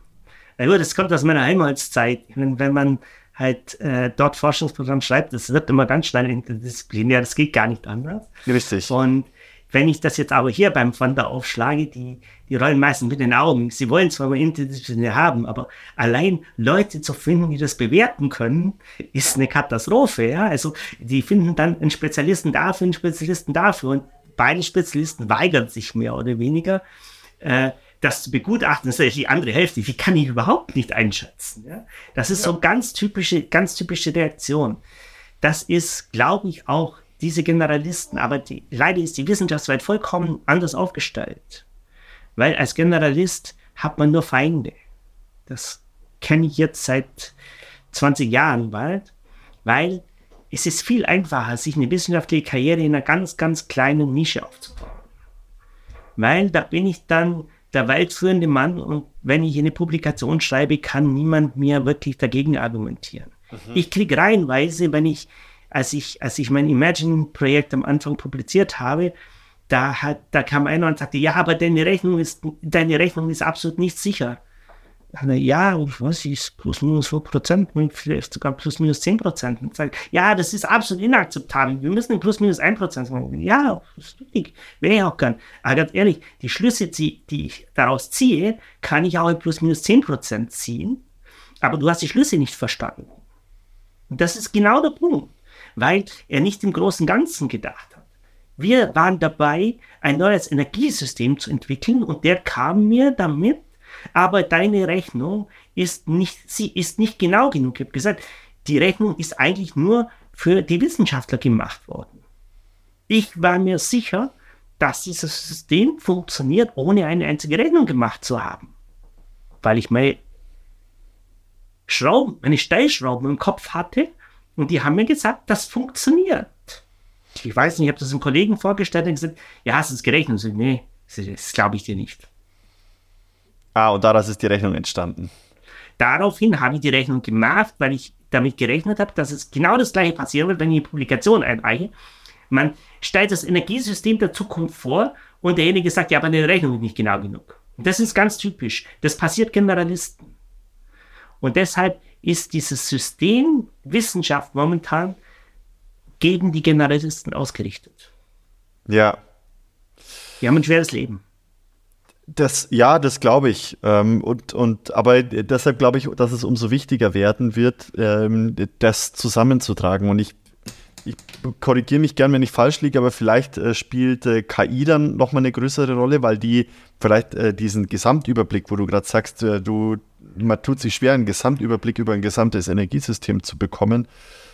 Glaubst du, es kann über KI jetzt vielleicht nicht übermorgen, aber ähm, in, in Zukunft irgendwann mal geregelt werden oder zumindest unter, eine Unterstützung sein, damit jemand KI sowas überblicken kann? KI kann eine gigantische Unterstützung sein, weil der Rechner kann eigentlich nur eins. Große Datenmengen sortieren. Interpretieren, ja. da ist er echt schwach. Aber beim Sortieren ist es sehr, ist es sehr hilfreich. Das heißt, da ist natürlich viel drin. Vor allem, wenn es darum geht, Sensitivitätsanalysen. Also was passiert, wenn? das ist eigentlich das Entscheidende. Nur müsste man jetzt so ein großes System erstmal haben. Also das, was wir damals Zugriff hatten auf das EDF-UK-System, das haben sie uns nicht gegeben, die haben für uns gerechnet. Weil sie gesagt haben, ihr kriegt das nie hin. Die haben also in unserem Auftrag gerechnet. Aha. Weil diese Systeme dann so groß und so komplex werden und die große Gefahr ist, dass man irgendwo Annahmen machen muss und wenn die Annahme am Schluss das Ergebnis diktiert, dann haben wir, eine, dann haben wir daneben gegriffen. Und das passiert manchmal. Also ein großes Beispiel für mich ist äh, die Sicherheitsstudie von Endlagern. Ich habe immer noch das Gefühl, dass wir hier ein paar Annahmen getroffen haben, damit wir das überhaupt betrachten können, die sehr großen Einfluss auf das Ergebnis haben. Und das, sowas ist ganz, ganz tückisch, vor allem wenn das Dinge sind, die man nicht ausprobieren kann. Was meinst können du damit? Beispiel ein Endlager ausprobieren und mein, ein paar hundert Jahre warten, kommt es hoch oder nicht. Das ist ja klar. Ist halt nicht. Ja. ja. Und Aber was meinst deshalb du damit? muss man Annahmen aufstellen und manche dieser Annahmen haben aus meiner Sicht das Potenzial, das Ergebnis massiv zu beeinflussen. Das ist übrigens so ein, das war mein Job fünf Jahre lang. Chair für Modeling and Simulation. Da ging es darum, Modelle zu entwickeln, Modelle zu verstehen und eben zu wissen, wo, man muss sich immer vorstellen, wenn wir eine Computersimulation machen, versuchen wir irgendwie die Welt in den Computer zu kriegen. Das funktioniert nie eins zu eins. Wir müssen immer, immer irgendwo versuchen, das abzubilden, so dass unser Computer etwas damit anfangen kann. Und die wirkliche Schwierigkeit ist oft nicht das Entwickeln des, des Rechenprogramms an sich, sondern zu wissen, was muss ich in welcher Detaillierung abbilden im Computer und was kann ich einfach vergessen. Also es gibt ganze Bereiche. Ich habe mal einen, einen, Professor in, in Getriebetechnik, der mir gesagt hat, das Wichtigste in der Getriebetechnik ist zu wissen, welche Tamme man wegstreichen kann, weil sie keine Rolle spielen. Das ist genau das. Also zu wissen, wo muss ich, wo muss ich genau sein und wo kann ich mir erlauben, mit einem großen Schwung drüber zu gehen. Und das ist, das ist eine der größten Herausforderungen dieser ganzen, dieser ganzen Computersimulation. Mhm. Und da gehört ungeheuer viel Fachwissen dazu, das wirklich beurteilen zu können. Geht es so oder geht es eben nicht so? Und da äh, scheitert man gern dran, sage ich jetzt mal ganz offen. Also das heißt, du meinst, die richtigen Annahmen überhaupt zu treffen? Ja. Ist die Schwierigkeit. Oder ja, den, ich hatte einen Doktoranden, der immer gemeint, man muss jedes, jeden Brennstab bis ins letzte Detail abbilden. Und irgendwann äh, hat er dann gesagt, ich habe jetzt das perfekte Modell. Und sage, und wie viele Zeilen? Ja, so und so viel 10.000 für ein Brennelement. Und dann habe ich gesagt, du, ganz ehrlich, das Brennelement rechne ich dir mit, mit 20 Zeilen Input in einem anderen Programm. Und sagt, das geht nicht. Doch. Ich weiß, was ich genau abbilden muss und wo ich einfach mal grob drüber schauen kann. Und eine Kollegin von mir hat das dann gemacht und es war dann wirklich eine Schau, die beiden immer zu erleben. Der eine hat immer, ja, und ich habe jetzt das perfekte Ergebnis und dein Code ist falsch, du hast alles da so, so hingewurstelt. Komischerweise hat das Mädel immer gewonnen. Am Schluss hat sie ihm sogar gezeigt, warum seine Rechnung falsch ist. Und das war schon faszinierend, dieses, dieses, was wir High Fidelity nennen. Ja, der, der hat Monate Rechenzeit auf den Großrechnern verbraten. Und sie hat auf, sie hat auf ihrem Laptop gerechnet. Die hat immer gewonnen. Crazy. Also zu wissen, was man genau abbilden muss und was nicht, das ist die große Kunst. Okay. Alles genau abzubilden ist aus meiner Sicht dumm, weil dann habe ich nicht gedacht. Mhm. Und dann verbrate ich riesige Menge Rechenzeit und bekomme kein besseres Ergebnis. Okay, interessant. Das, äh, da muss ich so ein bisschen, da muss ich noch mal ein bisschen drüber nachdenken. Aber das ist interessant, äh, dass das so gemacht wird. da lacht er jetzt. ähm, du hast gerade noch mal gesagt, ähm, was für Annahmen getroffen werden bei, äh, bei Endlagern. Was, was, was sind das denn für Annahmen, die getroffen wurden, die du in Frage stellst oder wo du sagst, hm, Fragezeichen? Wir haben das in der Annahme, das ist dieses, dieses Limited Solubility Model. Also das Modell, dass man davon ausgeht, dass sich alles vollkommen löst. Und zwar zu höchstmöglicher Konzentration in der kleinstmöglichen Menge Wasser. Das führt dann zu Dingen wie, dass wir, dass wir auf einmal Isotope identifizieren, die die Dosis relevant sind wo im ganzen Deutschen den 16.000 Tonnen Atommüll in Deutschland nur 50 Kilogramm drin sind. Dann sage ich mir als Modeler, wie hoch ist denn die Wahrscheinlichkeit, dass das eintritt? Das würde ja bedeuten, dass, dass, sich, dass der ganze Müll aufgelöst werden muss, um an diese 50 Kilogramm zu kommen. Und dann frage ich mich immer noch, sind die 50 Kilogramm dann wirklich der Killer? Also da haben wir einfach Modelle genutzt, die das Leben vereinfachen, aber unter Umständen einen großen Einfluss auf das Endergebnis haben. Also ist ja sowieso insgesamt so, ich bin, ich habe immer noch ein Problem damit. Ich bin so ein, so ein Spezialist für Reaktormodeling und wenn mir die Leute da diese Modelle für 10.000 und 100.000 Jahre und eine Million Jahre auf den Tisch legen, da frage ich mich manchmal, wie robust ist denn das Ganze überhaupt? Können wir dem wirklich im letzten vertrauen? Oder muss man hier manchmal sagen, die Zukunft ist ungewiss? Ja. Und das ist das Einzige, was wir sicher wissen. Absolut, ja. Also ich glaube also, auch, dass man, dass man, dass man, klar, also ich kann ja nicht für, für, für alle Ewigkeiten alles planen, weil sonst bist du nicht mehr fertig. Ähm, aber ich sage mal so für die nächsten Generationen schon. Und ich glaube, worauf man sich verlassen kann, ist, dass die Menschen sich immer weiterentwickeln und immer neue Dinge entwickeln werden. Ich glaube, das ist das Einzige, worauf man sich so richtig verlassen kann. Und äh, wenn der Fokus auch auf sowas liegt, der neue, neue Energieproduktion oder dann auch so wie du jetzt äh, sagst, die, die, Verarbeitung des äh, restlichen Atommülls, die restlichen 16.000 Tonnen, glaube ich, hast du gerade gesagt, ähm, auch das wird sich weiterentwickeln, zwangsweise ja. früher oder später, weil es äh, immer irgendwelche Leute geben wird, die sich genau damit auseinandersetzen werden. Jetzt bist du's du, wer weiß, wer es in, in 100 oder 200 Jahren ist. Also deshalb, ich, ich glaube auch, dass man so, so ein bisschen äh, einen Mut zur Lücke braucht, aber natürlich ohne die, die Gegenwart oder die nähere Zukunft äh, wirklich heftig zu bedrohen. Das ist, glaube ich, ein ganz guter Punkt. Ich habe immer, ich habe mal den Satz geprägt, wenn jemand gewusst hätte, dass so ein verrückter Professor 2018 oder 2017 kommt und sagt, wir können einen Reaktor betreiben, ohne dass wir den Brennstoff wieder aufbereiten, äh, hätte man A, vor, vor 20 Jahren gesagt, er ist verrückt und B, dann hätte man vielleicht manches in der Vergangenheit anders gemacht. Aber das ist, das ist, das ist nicht richtig. Es ist genauso wie wenn man sich für einen Job entscheidet. Äh, ich sage immer, das kann den Bach runtergehen. Man kann sich den teuersten Job gesucht haben und dann läuft irgendwas trotzdem schief, das man nicht wissen konnte.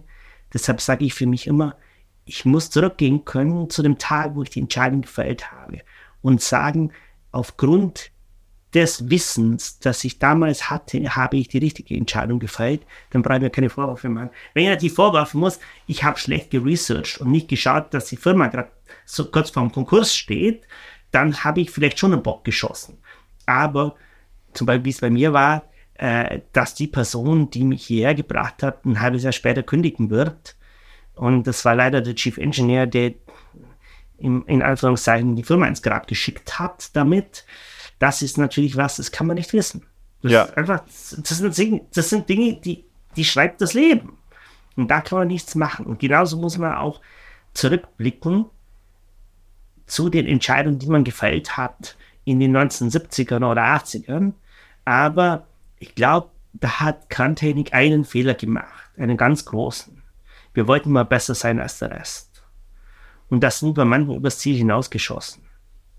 Mit dieser ganzen mit diesem Umgang mit Müll zum Beispiel, da haben wir Versprechungen gemacht. Oder too cheap to meter, dieses berühmteste Nuklearversprechen, das leider ganz arg schief gegangen ist, weil das haben wir leider nie geschafft. Äh, da hat man Versprechen gemacht, die schon annähernd unverantwortlich waren. Und an denen wird man irgendwann gemessen. Was das ultrasichere Endlager oder to cheap to meter. Also wir produzieren den Strom so billig, das war wie beim Telefon heutzutage. Wir haben eine Flatrate und jeder kann so viel Strom verbrauchen, wie er will. Mhm. Da haben wir einfach, da hat man in Verkennung teilweise auch der Realitäten Versprechen gemacht, die gefährlich sind. Wir haben jetzt ganz große Schwierigkeiten, diese einzufangen. Das ist so, so ein bisschen mein Job gerade, solche Dinge einzufangen. Ich glaube, wenn wir gesagt hätten, wir müssen daran vernünftig forschen, am Umgang mit Müll zum Beispiel, wären wir ein ganzes Stück weiter, als wir jetzt sind. Weil dann hätten wir nicht irgendwann angefangen, diese zu sagen, und dann graben wir ein Loch und dann müssen wir jetzt nachweisen, dass dieses Loch sicher ist, sondern dann wären wir immer in einer gewissen Flexibilität geblieben, zu sagen, und jede andere Technologie macht das niemand würde ein Nebenprodukt, aus dem ich, ein, ein Restprodukt, aus dem ich nur 5% Energie entnommen habe, als Müll deklarieren. Niemand beißt einmal vom Apfel ab und sagt, der, dann ist es ist jetzt Müll der Rest. Das macht man nicht. Und jede Industrie versucht, für ihre Nebenprodukte eine vernünftige Lösung zu finden. Ich finde, das berühmteste Beispiel für mich aus meiner Energietechnikwelt ist die Rigipsplatte, die eine Antwort auf wir müssen den Schwefel aus dem Rauchgas bekommen ist. Hört sich jetzt zynisch an, aber das Ganze funktioniert über einen, Geiz, Geizumwäscher. Damit produziere ich riesige Mengen Gips und irgendwann ist jemand auf die geniale Idee gekommen, dass das ein neuer Baustoff ist. Und da haben wir eine Gipsplatte entwickelt. Jetzt gibt es den Rush in die andere Richtung. Alle wollen den letzten Gips der letzten Kohlekraftwerke haben, weil äh, keiner weiß, wo man danach Gipsplatten machen soll. Oh, wow, okay. Das ist ein ganz, ich finde, ich finde ein ganz tolles Beispiel, dass die Leute mal verstehen, dass man Dinge ja nicht wegwirft. Wenn, wenn die Kohlekraftwerke für die Entsorgung des Gipses zahlen müssten, dann wäre der Strom dort deutlich teurer. Aber der Gips ist ein Produkt, die haben das Produkt in den Markt bekommen. Übrigens noch eine schöne Geschichte dazu. Es gab eine Konkurrenz, eine Konkurrenztechnologie, die eigentlich schicker war. Die hat sogenannten sauren Dünger produziert. Und die haben es nie geschafft, dieses Zeug in den Markt zu bekommen. Die Bauern haben das nicht gekauft. Gott weiß warum.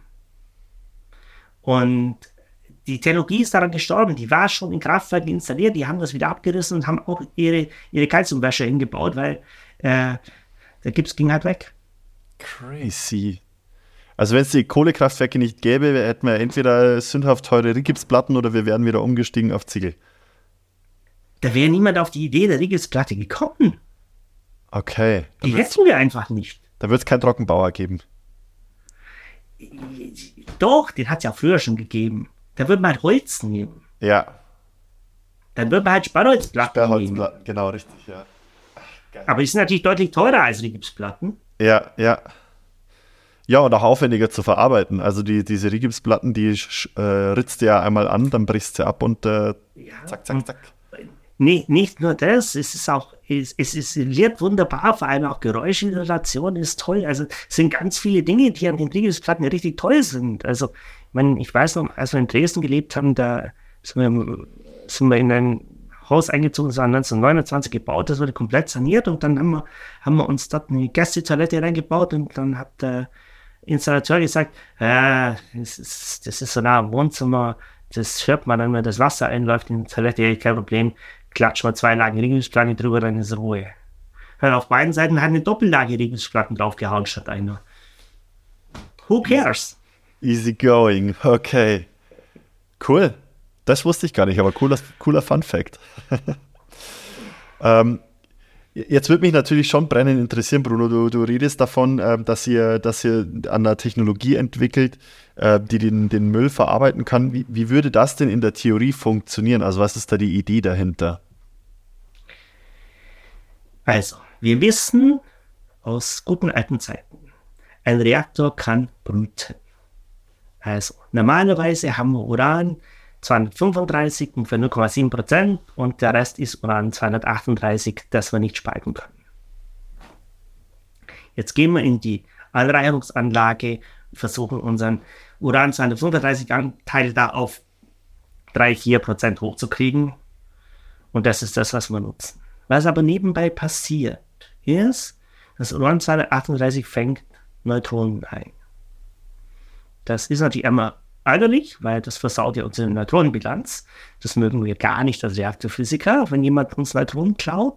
Aber das Uran 238, wenn sich das ein Neutron schnappt, dann wird Uran 239 und dann zerfällt es relativ schnell in Neptunium 239 und dann in Plutonium 239. Und das ist wieder ein toller Spaltstoff. Hm. Das heißt, wenn wir jetzt einen Reaktor dahin bekommen, das haben wir schon gemacht, SNR 300 KK als Stichwort in den 70ern, das kriegt man hin, wenn man das smart designt, dass, so viel, dass wir die Neutronenbilanz so hinbekommen, dass wir uns darüber freuen, wenn diese Neutronen absorbiert werden, weil die geben uns neuen Spaltstoff. Und das geht, weil in jeder Spaltreaktion circa zwei Neutronen frei werden. Je höher die Energie der Neutronen, also fangen wir jetzt mal an, die Neutronen nicht abzubremsen, wie, also kein Wasser bitte, sondern haben wir damals haben wir Natrium genommen, dann bekommen wir sogar ein bisschen mehr Neutronen, ungefähr 2,7. Wir brauchen genau zwei. Eins für die nächste Spaltung und eins, um das Spaltmaterial zu reproduzieren. Das heißt, wir können uns sogar noch ein bisschen Neutronenverlust leisten, weil ganz ohne Neutronenverlust bekommen wir es nie hin.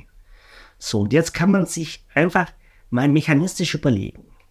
Wenn wir einen Reaktor hinbekommen, der diese Bilanz erfüllt, dann haben wir irgendwann einen stationären Anteil an Plutonium. Und das Plutonium ist, ist so eine Art Katalysator. Ein Kataly ist kein echt, echter Katalysator, weil ein echter Katalysator darf, darf sich nicht verändern. Aber es ist eigentlich das Gleiche. Ich muss jetzt nur noch schaffen, dass ich gleich viel Plutonium nachproduziere, wie ich verbrenne. Und wenn ich das schaffe, dann brauche ich nur noch Uran 238 zufügen, weil der, der Spaltstoff ist ja immer da. Das heißt die Grundidee des Ganzen. Jetzt ist natürlich das zweite Problem, dass ein Reaktor auf die Dauer Spaltprodukte produziert, die verderben die Neutronenbilanz. Das heißt, ich muss irgendwo nebenbei reinigen können. Und da kommt jetzt der nächste entscheidende Kniff.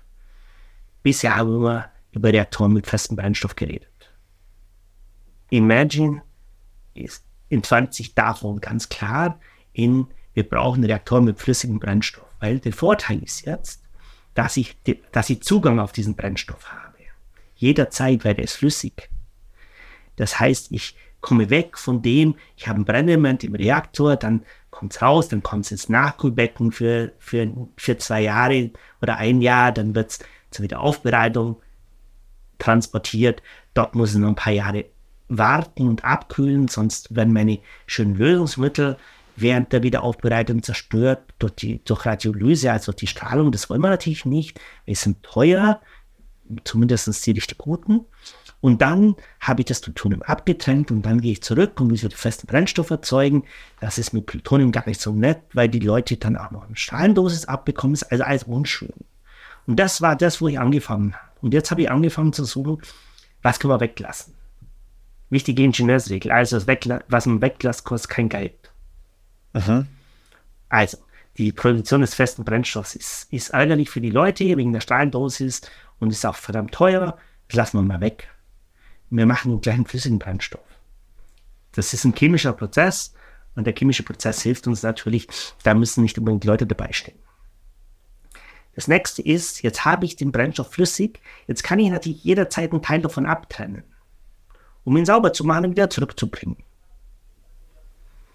Und da ist jetzt ein anderer ganz entscheidender Punkt, weil wenn wir festen Brennstoff und neue Brennelemente brauchen, dann müssen die sauber sein. Das heißt, es bleibt uns gar nichts anderes, als wir müssen in der Wiederaufbereitung unseren Spaltstoff rausbekommen, um ihn in den frischen Brennstoff reinzutun. Wenn ich aber das Zeug nebenbei so ein bisschen reinige, dann, dann muss es ja gar nicht so sauber sein. Es muss ja nur sauberer sein. Das heißt, ich kann mir leisten, A, nicht, für den, nicht auf den Spaltstoff zu gehen, sondern auf das zu gehen, was mein Reaktor vom Betrieb abhält. Das sind die Spaltprodukte. Und B, ich kann mir leisten, dass ich das nicht ganz sauber rausbekomme. Wenn ich dann nur 60% rausbekomme, bin ich auch glücklich. Und wenn ich, wenn es nicht genügend ist, dann bitte dann halt mehr Zeug reinigen, aber nicht das Zeug effizienter reinigen. Und da sind also technisch natürlich ganz andere Möglichkeiten, weil dann brauchen wir auch gar keine so hochqualifizierte Chemie mehr, sondern da können wir an vielen Stellen dann mit einfachen Methoden angreifen, mit physikalischen Methoden teilweise. Dinge wie Filterung oder Dinge wie, ich nenne es Code Trapping, also dass man irgendwo eine kalte Oberfläche anbietet, wo sie Dinge niederschlagen können. Solche Dinge funktionieren dann auf einmal, die natürlich, wenn ich das Plutonium alles rausbekommen muss, nicht so gut funktionieren. Aber da müssen wir wieder zurück in die Historie. Warum hat man das so gemacht? Als man das gemacht hat, da war den Leuten auch egal, ob man nur 60 oder 70 Prozent des Plutoniums rausbekommt, weil das, da wollte man das Plutonium haben. Aber irgendwann sind wir auf den Trichter gekommen, dass wir das nutzen, um kein Plutonium im Endlager zu haben. Und jetzt sind wir auf einmal an dem Punkt, dass wir alles rausbekommen müssen, und zwar höchst effizient. Und das ist extrem aufwendig, weil es wird in jedem Schritt weniger, was ich rausbekomme.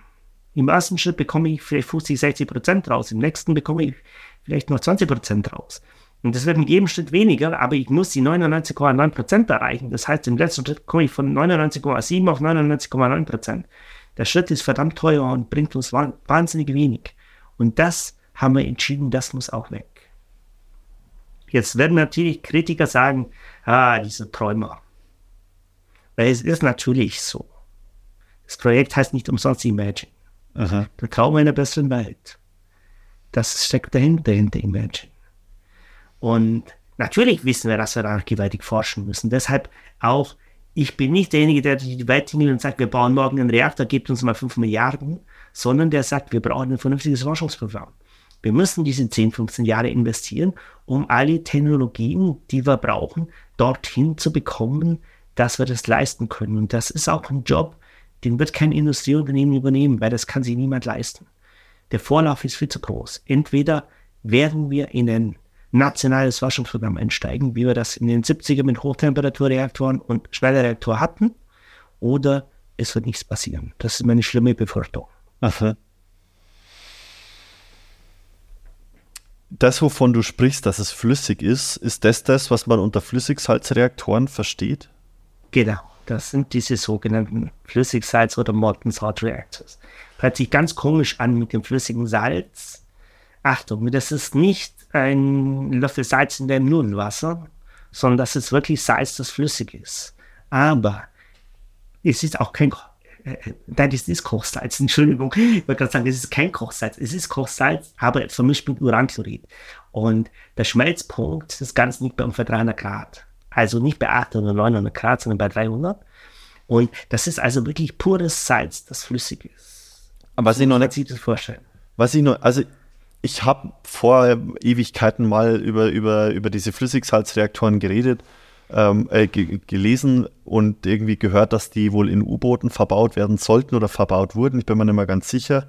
Und das, was ich verstanden habe, ist bei den, bei den festen Uranstäben sozusagen, dass die irgendwann porös werden und dann hören die auf, Energie zu liefern, zumindest Energie in dem, oder das reduziert sich, je poröser die werden, desto weniger Energie geben sie sozusagen ab oder äh, Wärme geben sie dann ab. Und ähm, in dem Moment, wo ich das Ganze mit dem Flüssigsalz mache, kann ja gar nichts porös werden. Ähm, das heißt, diese Porosität fehlt mir und damit kann ich dieses Uran bis auf null quasi verwenden, ähm, weil ich ja permanent Material zur Verfügung habe, das ich verbrauchen kann. Ja, teilweise ganz tolles Bild. Also okay. mit dem porös werden die Strahlenschädigung ja natürlich weg in der Flüssigkeit. In der Flüssigkeit wenn es uns jetzt nicht gerade unsere Salzmoleküle äh, zerschießt, dann passiert da nichts. Und mhm. die sind sehr, sehr strahlungsresistent, weil die sind klein und hart, wollen wir jetzt mal so vereinfacht sagen. Das ist klar. Das Problem des festen Brennstoffs ist, also die Porosität an sich ist nicht das Problem. Das Problem ist die Einlagerung von den, von den Spaltprodukten. Und, und dass mir mit der Zeit natürlich mein Spaltmaterial ausgeht, weil ich kann es ja nicht nachführen. Also müssen wir uns ungefähr so vorstellen, wenn wir uns einen, einen, einen Mainkanreaktor vorstellen, dann ist es wie so ein, wie so ein Holzofen, wo ich jede, wo ich so, so große Holzscheite reinschmeiß. Das mache ich einmal im Jahr, schmeiße da eine Ladung rein und dann versuche ich mit der Luftkontrolle das hinzubekommen. Während der Seitschmeißer eher so ein Ölofen ist, mhm. da kann ich das Öl langsam reintröpfeln lassen. Das heißt, ich kann plötzlich immer Spaltmaterial nachführen, aber Achtung, es funktioniert nicht ist nämlich ganz biestig, weil ich kann nämlich nichts rausnehmen. wenn ich nichts rausnehmen kann, ist es ganz mistig, wenn ich immer Zeug reinschmeiße. Aber reines Spaltmaterial kann ich nicht reintun, weil da ist die Proliferation dagegen. Ja, also ich meine, ich darf kein reines Spaltmaterial, darf niemand besitzen. Das heißt eben, genau da sind wir jetzt drüber gegangen und haben gesagt, ja, dann müssen wir unser Spaltmaterial eben erzeugen, wenn wir es nicht zuführen können. Und das ist jetzt die Kunst, das ist die Balance, dass wir genauso viel Spaltmaterial erzeugen, wie wir verbrauchen. Mhm. Das, okay. ist, das ist nochmal ein ganz, also das sind so die ganz großen Schritte, dieses, ich kann auf den Brennstoff zugreifen und dieses Thema Spaltmaterial selber erzeugen aus Brutmaterial. Und das ist nämlich genau das, das ist nicht die 99 Prozent, ist nämlich für uns nicht nutzloses Zeug, das ist Blutmaterial, das ist Material, wenn das ein Neutron abbekommt, wird es Spaltmaterial. Und das ist das, weshalb wir es dann nutzen können. Und damit kommen wir wieder, schließen wir den Kreis zu dem, ich möchte Nachhaltigkeit durch Technologieentwicklung erzeugen und nicht durch Sparen. Also Brundtland-Kommission hat also schon gesagt, geht doch bitte vorsichtig mit den Ressourcen um, da, damit die Kinder auch was davon haben. Und wenn ihr euch evolutionär weiterentwickelt, wenn euer Auto statt 10 Liter nur noch 5 Liter braucht, wenn ihr dann 5 Liter aus diesem Pot verbraucht habt, dann haben die nachfolgende Generation die gleichen Chancen. Das ist aus meiner Sicht ein bisschen kurz gegriffen. Weil ich mache das Gegenteil. Ich erzeuge Energieressource durch neue Technologien. Und zwar, das ist jetzt, das ist jetzt eben, wir nennen das ein Step Change, Breakthrough Technology, äh, wie man es nennen will. Das ist eine andere Welt. Das ist ein komplett anderes Denken. Ich mache alles klein, klein, klein, ein bisschen besser zu. Nee, ich fange jetzt einfach mal neu an und mache es richtig. Das ist ein großer Unterschied. Ja. ein riesengroßer Unterschied. Und das ist das, wo wir eigentlich herkommen. Aber deshalb wissen wir auch, äh, wir brauchen diese Forschung. Wir müssen uns schon dorthin begeben, und uns mal hinsetzen und sagen, diese Forschung müssen wir durchziehen. Ja.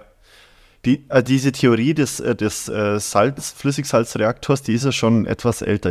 70er, 80er Jahre, glaube ich, hast du irgendwann mal äh, gesagt oder in unserem Vorgespräch mal kurz gesagt. 60er Jahre. 60er Jahre ja. sogar. Wieso hat es damals nicht funktioniert oder was hat, hätte damals noch gefehlt? Also damals hatte jemand eine ganz, ganz geniale Idee, wie man Politiker überzeugt. Und zwar das nuklear betriebene Flugzeug. Es war nicht das U-Boot, es war das Flugzeug. Ist noch verrückter, ja. Mhm. Und da kam also ein intelligenter Physiker und hat gesagt, Jungs, wir werden es nicht hinkriegen.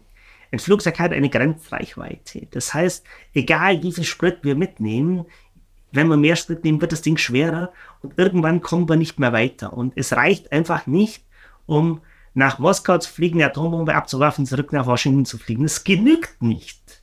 Und das werden wir auch nie hinbekommen. Und mit dem Argument hat, ging also äh, das Projekt los, das nuklearbetriebene Flugzeug, weil nuklearbetrieben wäre das überhaupt kein Problem. Sind also so weit gekommen, dass einen Atomreaktor dort die Gegend geflogen haben. Und jetzt gab es berühmte Bilder mit dem Flugzeug mit dem Dreiflügler hinten auf dem Leitwerk. Äh, Achtung, hier Atom, Achtung, hier Atomkraft. Ähm, mhm. Da kann man jetzt sehen, wie Technologien schiefgehen können. Wenn man eingleisig denkt, weil wir haben inzwischen zwei Smart-Lösungen gefunden, wie wir die Atombombe nach Moskau liefern. Entweder wir tanken unser Flugzeug in der Luft auf. Ha, jetzt haben wir ist es nicht das Stadtgewicht, das hochgeht, weil wir haben irgendwo diese fliegende Tankstelle, auf, auf die ist natürlich damals niemand gekommen. Und dann funktioniert das bis nach Moskau und zurück. Oder wir nehmen einfach eine Kontinentalrakete, die kann das auch. Also das, das ist eigentlich so, so dieses ganz Tolle in dieser strategischen Entwicklung von Forschungsthemen. Man muss immer diesen Blick auch haben, zu identifizieren und zu sehen, was könnte denn das Ganze zum Einsturz bringen. Damit, mhm. also äh, das Aircraft, das Nuclear Aircraft Project hat dann auch nicht ganz so toll funktioniert, aber man ist weitergegangen und man hat den Reaktor weiterentwickelt, hat dann auch ein stationäres Experiment gebaut, das Modern Sword Reactor Experiment. Und wieder, sind wir wieder an diesem Thema. Äh, wir haben eine neue Anwendung für den Reaktor gesucht und es hat nicht so ganz funktioniert. Also wir haben den Reaktor jetzt schon da und jetzt machen wir doch gefälligst was draus. Und ja, es hat sich einfach herausgestellt, der Reaktor brütet im Vergleich zu einem natriumgekühlten schnellen Reaktor nicht so gut und vor allem ist es wesentlich schwieriger abzutrennen, weil das Plutonium nicht so rein ist. Mhm. Und damit hat man damals das Rennen verloren, weil das Ziel einfach Plutoniumproduktion war und nicht Energieproduktion. Und deshalb auch jetzt eben, das ist eben das Entscheidende, dieser, dieser neue Blick. Also wir haben gesagt, wir gehen zurück und schauen mal, wo die Technologien welchen, welche Abzweigungen genommen haben und, und warum. Und warum ist Seitschmeidreaktor damals untergegangen ist? Der hat nicht genügend gebrütet. Das war eines der absoluten, absoluten Problemfälle. Daran wurde, hat das Programm dann eingestellt, weil irgendwann hat man natürlich gesagt, äh, der kann es besser und dann hat man halt auf die andere Technologie gesetzt. Also das ist, das ist das, was damals passiert ist. Was wir jetzt machen, ist, wir kombinieren jetzt das. Wir nehmen die Brütertechnologie, also die aus, aus, aus dem Natrium gekühlten Brüter, weil wir müssen ja den Brennstoff reproduzieren und wir nehmen die Vorteile des, Sal des Salzschmalz und versuchen das zusammenzubringen. Es ist ein komplett neuer Reaktor, wurde noch nie gebaut, wurde noch nie angedacht. Also ist von dem her schon eine etwas andere Welt. Aha. Interessant. Und kann man es dann schaffen, damit den Atommüll, wenn du sagst, der, den, da kann man den Atommüll dann äh, wiederverwerten, schafft man es ihn dann auch von der Menge her so zu reduzieren, ähm, oder so unschädlich zu machen, dass er nahezu nicht mehr strahlt? Nein. Oder? Nein, okay. Bin jetzt ganz offen. Also, die Physik sagt uns ganz klar, was wir bekommen bei einer Spaltung und das ist immer das Gleiche. Also, wir werden nicht auskommen ohne Spaltprodukte. Nun müssen wir jetzt einfach mal schauen. Momentan haben wir 5% der Energie genutzt und haben 100% Müll. Unser Ziel ist jetzt erstmal, 100% Energie zu nutzen und 100% Müll zu haben. Mhm. Das wäre mal der erste Schritt. Und der nächste Schritt ist dann, nachdem wir ja sowieso die Spaltprodukte einzeln abtrennen müssen, haben wir natürlich die Chance, das besser zu sortieren. Weil am Schluss haben wir mehr oder weniger drei Fraktionen. Eine, das ist die stabile, also Dinge, die so schnell zerfallen, dass sie schon während des Reaktorbetriebs stabil werden. Dann haben wir so diese typische, diesen typischen, oder was dann zerfällt, während, während man so, so in diesem Abklingbecken ist in dem Jahr. Dann haben wir so eine Fraktion, die hat ungefähr so 30 Jahre Halbwertszeit. Und dann haben wir eine Fraktion, die hat ganz, ganz lange Halbwertszeit. Wenn wir jetzt die 30 Jahre, die können wir aussitzen, weil der Ingenieur sagt, nach 10 Halbwertszeiten ist nichts mehr da, da hat sich das Ganze um Faktor 1024 verringert. Äh, gleichzeitig können wir das auch nutzen, weil alles, was 30 Jahre Halbwertszeit hat, produziert verdammt viel Wärme. Wenn wir irgendwo eine schicke Wärmequelle brauchen, das könnte man, wenn es sauber sortiert ist, könnte man das nutzen. Mhm. Er muss aber sauber sortiert sein. Und jetzt würde man also diese Fraktionen trennen. Und das ist nochmal was, wo wir über alles, was man bisher diskutiert hat, wie man besser mit Atommüll umgehen kann, nochmal deutlich drüber rausgehen. Also diese Möglichkeit der, der Sortierung gibt nochmal ganz andere Chancen, entweder das Endlager massiv zu verkleinern, weil das ist jetzt wirklich, das ist dann wirklich ein Riesenschritt, weil wir pro Energieeinheit schon mal einen Faktor 20 haben, weil wir das Uran verbrauchen, das ja sonst als Müll mit eingelagert werden muss. Und dann haben wir im nächsten Schritt nochmal, dass wir, das, dass wir nur einen, einen Bruchteil der Spaltprodukte haben, die wirklich langlebig sind. Okay. Das heißt, man würde das Volumen so weit runterbekommen, dass es, dass sie auch ganz andere Technologien auf einmal anbieten würden, die man bei, bei diesen Mengen, die man momentan hat, gar nicht, gar nicht ins Auge fassen kann. Also das sind, das sind gigantische Möglichkeiten. Also, also du sagst, du sagst sozusagen, ich muss trennen zwischen, was ist ein stabiles Produkt und was ist sozusagen mein nach wie vor radioaktives Produkt. Wenn ich das trenne, dann muss ich ja nur das radioaktive Produkt ähm, gesichert einlagern äh, und genau. von der Menschheit isolieren sozusagen. Genau, und dann kann man nochmal anhand der, der Halbwertszeiten sagen, okay, das, das, was nur 30 Jahre Halbwertszeit hat, das kriegen wir, das kriegen wir in 300 oder 1000 Jahren, ist das nahezu weg, also fällt unter stabil. Das, da muss ich einfach nur die Zeit drauf aufpassen. Und dann haben wir de, den Teil, der hat so eine, diese geologischen Lebensdauern, aber der ist ganz, der ist eigentlich ganz toll, weil ehrlich gesagt, den habe ich am liebsten, der streiten mich kaum. Weil wir müssen uns immer vorstellen, es ist, ein, es ist ja so, äh, je kürzer die Halbwertszeit, desto höher die Strahlungsintensität. Weil es ist ja eigentlich physikalisch ganz logisch, wenn ich wenn ich die Hälfte meines Stoffes in einer Stunde umsetze, dann, dann passiert natürlich mehr, als wenn ich das in 100 Jahren mache. Das heißt also, das heftig strahlende Zeug ist das, das sehr kurze Halbwertszeiten hat. Das heißt, all das, was extrem lange Halbwertszeiten hat, die Strahlungsintensität ist, ist sehr gering. Mhm. Das heißt also, das, was dann da übrig bleibt, hat eigentlich keine hohe Strahlungsintensität mehr und damit ist es natürlich auch wesentlich leichter zu handhaben. Damit haben wir dann auf einmal wesentlich weniger Strahlenschädigung in, in, dem, in der Umgebung. Damit äh, haben wir wieder weniger Probleme, dass sich unser Gestein oder unser Salz oder irgendwas drumherum verändert. Also auch das ändert nochmal ganz massiv die Anforderungen dann. Wäre das rein theoretisch jetzt auch schon möglich, das zu sortieren? Die Russen machen es. Upsa. Die Russen machen das schon. Also der Punkt ist, äh, die nennen das Deep Partitioning. Die machen das an einem ganz anderen Grund. Die machen das, weil sie in ihren Aufbewahrungsbehältern segregieren sich manche Materialien und das will man gar nicht haben. Das, ist, das kann sehr unschöne Effekte haben. Und die sind komischerweise auf gleiche Materialien gestoßen oder Elemente gestoßen, die ein Problem machen. Das sind typischerweise immer diese Edelmetalle weil die lösen sich ganz schlecht, wenn sie eben edel sind. Die, die tendieren immer, sie irgendwo abzusetzen. Die lieben es zum Beispiel, sie an die Wand eines, eines Behälters hinzuklatschen, weil es dort am kühlsten ist. Mhm. Also die verhalten sich eigentlich, man würde gern alles immer schon gelöst haben. Und das Chem chemisch gesehen sind die einfach, die, die weigern sich dagegen, was eben Edelmetalle sind. Ja? Die, die sind sehr, eigentlich relativ reaktionsträge, die sind, die äh, binden sich lieber zu, mit sich selber, ist so diese, diese typische Geschichte. Und interessanterweise sind die auf die gleichen Elemente gestoßen wie wir. das sind auch die, die mir aktuell als erstes die Probleme machen. Puh, okay. Also ich sehe gerade, es ist ein, ist ein großes Feld. ja. Nicht umsonst ist es äh, deine, deine Lebensaufgabe, die du, der du dich da angenommen hast.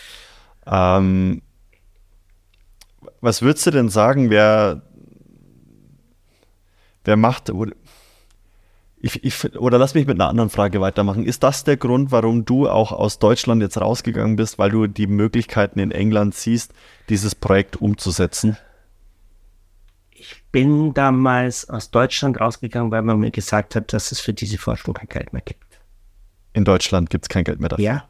Mhm. Und ich bin damals gar nicht mehr rausgegangen, um das zu machen. Das war eher ein, das, was ich jetzt mache, war eher ein Nebenprodukt. Das hat, eigentlich hat es ganz anders angefangen. Ich bin ja als Chair für Modeling und Observation hierher gekommen.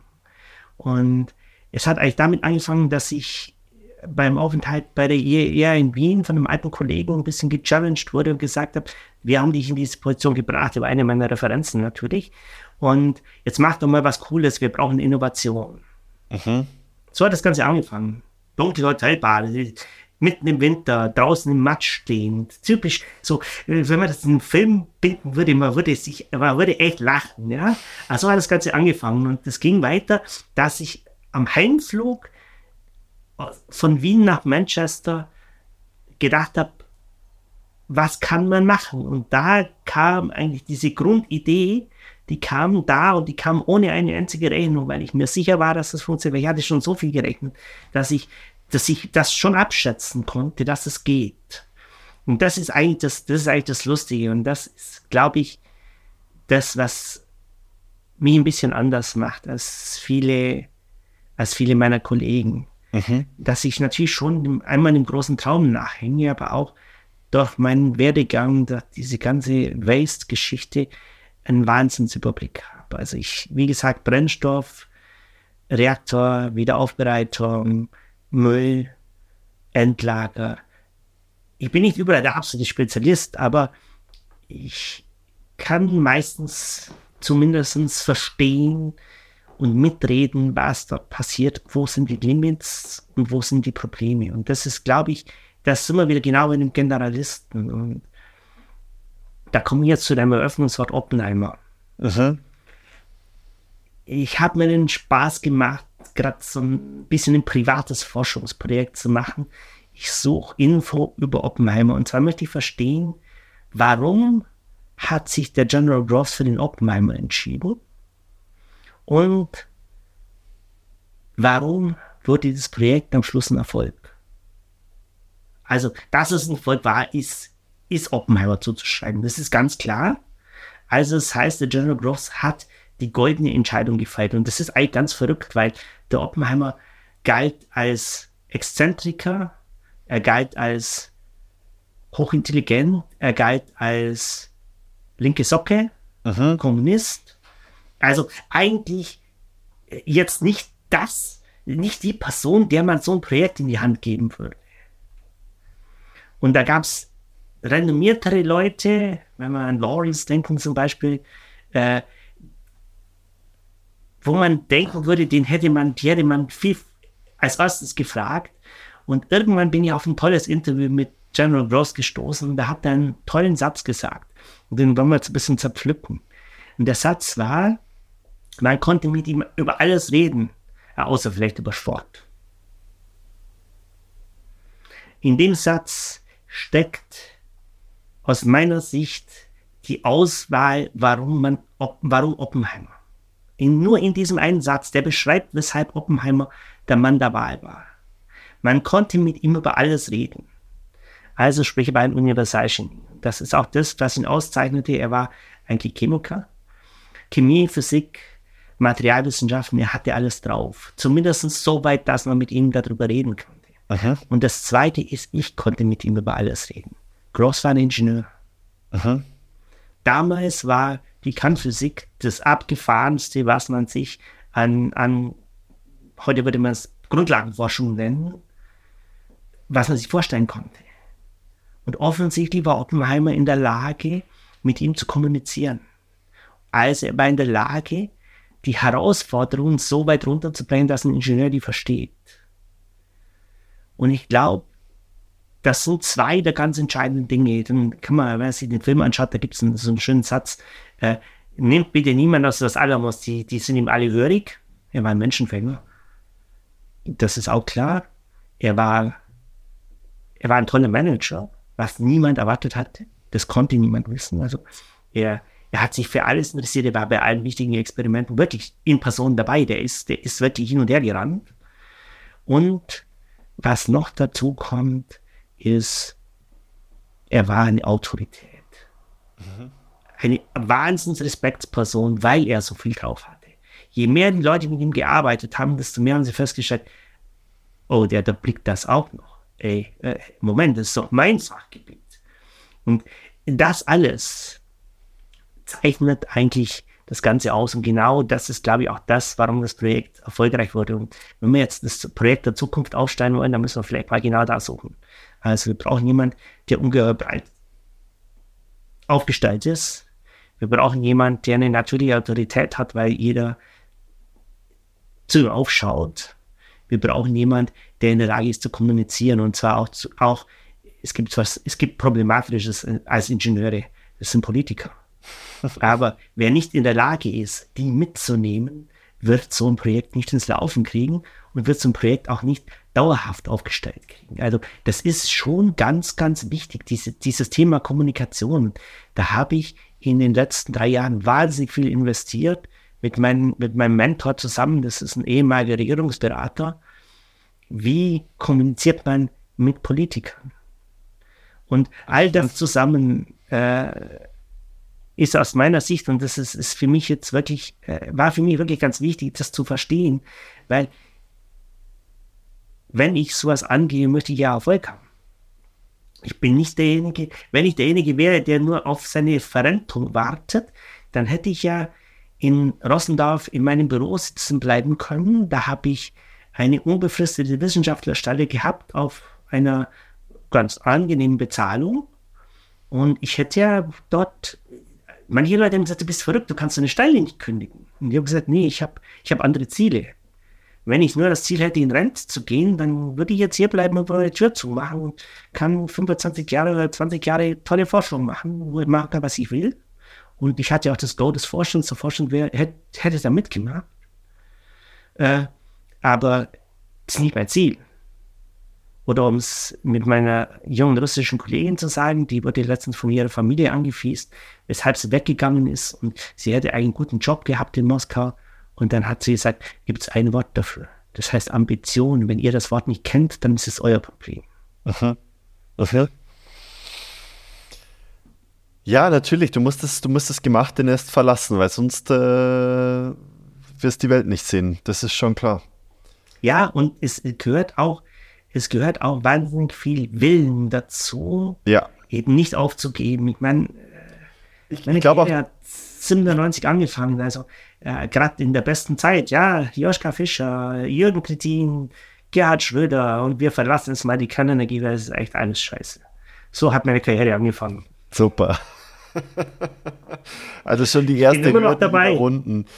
Ja. Bin immer noch dabei und das ist, glaube ich, auch so ein, so ein wirkliches Ding. Ja, und, und was noch dazu kommt, ist, ich, es ist einfach, Ideen zu haben, aber es ist schwierig, Ideen umzusetzen. Und dieses, dieses Umsetzen, und da glaube ich, äh, da glaube ich, hast du schon recht, dieses Umsetzen, du musst halt die Leute hinter dich bringen. Und wenn du Politiker hinter dich bringen möchtest, musst du natürlich auch die allgemeine Bevölkerung hinter dich bringen, weil die Politiker sind natürlich so ein Stück weit abhängig von der allgemeinen Bevölkerung. Also du, äh, das, dieses Projekt bringt ja nochmal mehr Komplexität mit, als zu sagen, ich erfinde jetzt äh, keine Ahnung, äh, ein fliegendes Auto oder irgend sowas. Weil es ja einfach von der, von der, von der Investitionssumme deutlich größer ist. Ja, das ist genau das, aber es ist auch, äh, man, ich suche gerade nach einem deutschen Wort schon die ganze Zeit. Hier nennt man es Persistence. Irgendwann hat man gesagt, du gehst Leuten furchtbar auf den Sack. Mhm. Denkst du, die weiß, weil sie wissen, dass sie, dass sie nicht auskommen. Wadelbeister.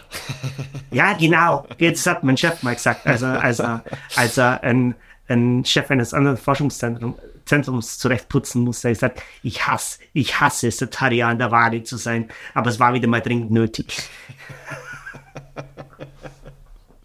also auch das, auch das gehört dazu. Es gehört dazu, dass man, dass man das eben nicht wegschmeißt. Also das ist das, was, glaube ich, hier in, in UK ganz viel passiert. Also Leute haben Ideen und da wird mal schnell, schnell ein bisschen was gemacht dazu und dann äh, schmeißt man es wieder weg. Ich, ja. Ich habe nur mal geschaut, ob es ja auch läuft, noch die Aufnahme. Ähm, tut sie? Ja, ja, okay. sie tut. Äh, das ist also, ähm, ich bereite Projekte wahnsinnig akribisch vor. Also, wenn ich Ihnen, wenn ich ein neues Projekt mache und einreiche, meine Kollegen kriegen schon immer einen, einen Schreikrampf. Wie hast du jetzt immer noch nicht eingereicht? Und ich sage, nee. A, warte auf den richtigen Augenblick und B, warte ich darauf, dass es zusammenpasst, dass ich die richtigen Leute an Bord habe. Und vorher mache ich das nicht. Also ich gehöre zu den Leuten, die haben, die haben Projekte teilweise für Jahre in der Schublade liegen. Zynischerweise kann ich mir leisten, weil sie meistens so innovativ sind, dass ich, dass ich keine Konkurrenz fürchten muss. Aber wenn ich das dann einreiche, dann ist es auch meistens so, dass, dass die Bewertung, boah, das machen wir, ist. Oder wie ein Radio mal so schön geschrieben hat, wer, wenn nicht der, sollte dieses Projekt durchziehen. Und das ist, das ist, glaube ich, auch was, und da gehört eben dieses, dieses Durchhaltevermögen, ja, äh, dass man eben nicht aufgibt und äh, diese Frustrationstoleranz, es läuft es ist halt noch mal so, in der Wissenschaft läuft 80 Prozent erstmal schief. Das ist, glaube ich, ein ganz normales Ding. Und äh, da gibt es so einen ehemaligen indischen Präsidenten, Abdul Kalam, der hat mal gesagt, man, es sind nicht die billigen Siege, die man feiert, sondern die harten, weil die sind wert gefeiert zu werden. Ja. Also ich lebe auch schon auch nach dem Prinzip. Also ich, ich bin da, manche Leute mögen das vielleicht nervig nennen, ja. Aber bin davon überzeugt, dass das, was ich mache, Zukunft hat und dass es wert ist, es zu machen. Und ich glaube, auch das entwickelt sich weiter. Ich meine, was wir jetzt Imagine nennen, beruht ja zum Teil auf dem, was ich in Deutschland während der Akatec-Studie gemacht habe. Aber damals habe ich das halt unter den Bedingungen des Kernenergieausstiegs gemacht und das sah das natürlich anders aus. War alles nicht so schick und, und nicht so da, da wäre es auch, auch kein so großes Geschäft gewesen. Aber das entwickelt sich auch weiter. Also, ich meine, es gibt inzwischen Leute, die versuchen, das mal, was ich vor zehn Jahren vorgeschlagen habe. Das ist, schon mal toll, finde ich. Aber ich würde mal manchmal wünschen, sie würden eher mir jetzt tun und das mal, was ich jetzt vorschlage, weil ich glaube, das ist deutlich besser, als was ich vor zehn Jahren vorgeschlagen habe. Ja, ja. Also, das entwickelt sich auch weiter. Was in, in dem Zusammenhang, du, du hast ja gerade selber gesagt, also äh, ich, ich stelle fest, es dreht sich eigentlich letzten Endes alles darum, äh, ob eine, dass eine Entscheidung getroffen wird, machen wir es oder machen wir es nicht. Das ist eigentlich das, worüber dieses, dieses ganze Thema so ein bisschen schwebt. Machen wir es mit dem Bruno oder machen wir es nicht mit dem Bruno? Und die Frage, die für mich da jetzt so ein bisschen mit reinspielt, du hast gesagt, du hast einen, einen, Berater, einen Politikberater. Äh, Wie redet man denn mit Politikern? Man muss den Politikern das so nahe bringen, dass es ihren, dass es zu ihren Zielen passt. Mhm. Also, wenn ich ein Beratungsdokument für Deutschland schreibe, ist es 180 Grad unterschiedlich zu einem, das ich in England schreibe. Aber beide kriegen das Gleiche. Achtung. Die einen, die kriegen die Ressourcen und das Weißproblem nebenbei gelöst, weil ehrlich gesagt hier in England kein, kein Hahn nach Waste, nach Müll und mit dem Umgang. In Deutschland ist es das Thema Müll, das alles dominiert und offiziell dürfen wir ja nicht mal Strom produzieren mit Kernenergie. Also, also es darf kein Kernreaktor gebaut werden mit dem Ziel der Stromproduktion. Äh, ist ja auch nicht das Ziel. Das Ziel ist die Müllverbrennung. Der Strom ist ja nur Nebenprodukt. Mhm. Also das ist, das ist, glaube ich, das ganz Entscheidende. Man muss den Politikern, man darf sich nicht, also das Wichtigste ist mal, man redet mit ihnen. Und zwar so, dass sie es verstehen. Das ist, glaube ich, da fängt es eigentlich an. Ich habe vor einem halben Jahr auf einer Konferenz habe ich, hab ich mal so eine Gardinenpredigt gehalten, weil sie mir echt auf den Geist gegangen sind.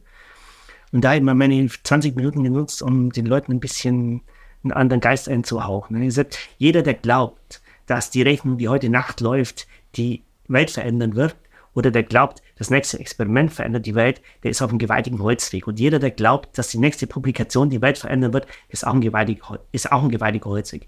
Wir haben große Probleme, dicke Bretter zu bohren und da gehört Ausdauer dazu. Da gehört auch eine Vision dazu, was, was müssen wir machen und nicht einfach, äh, ich mache an dem weiter, was ich gestern gemacht habe.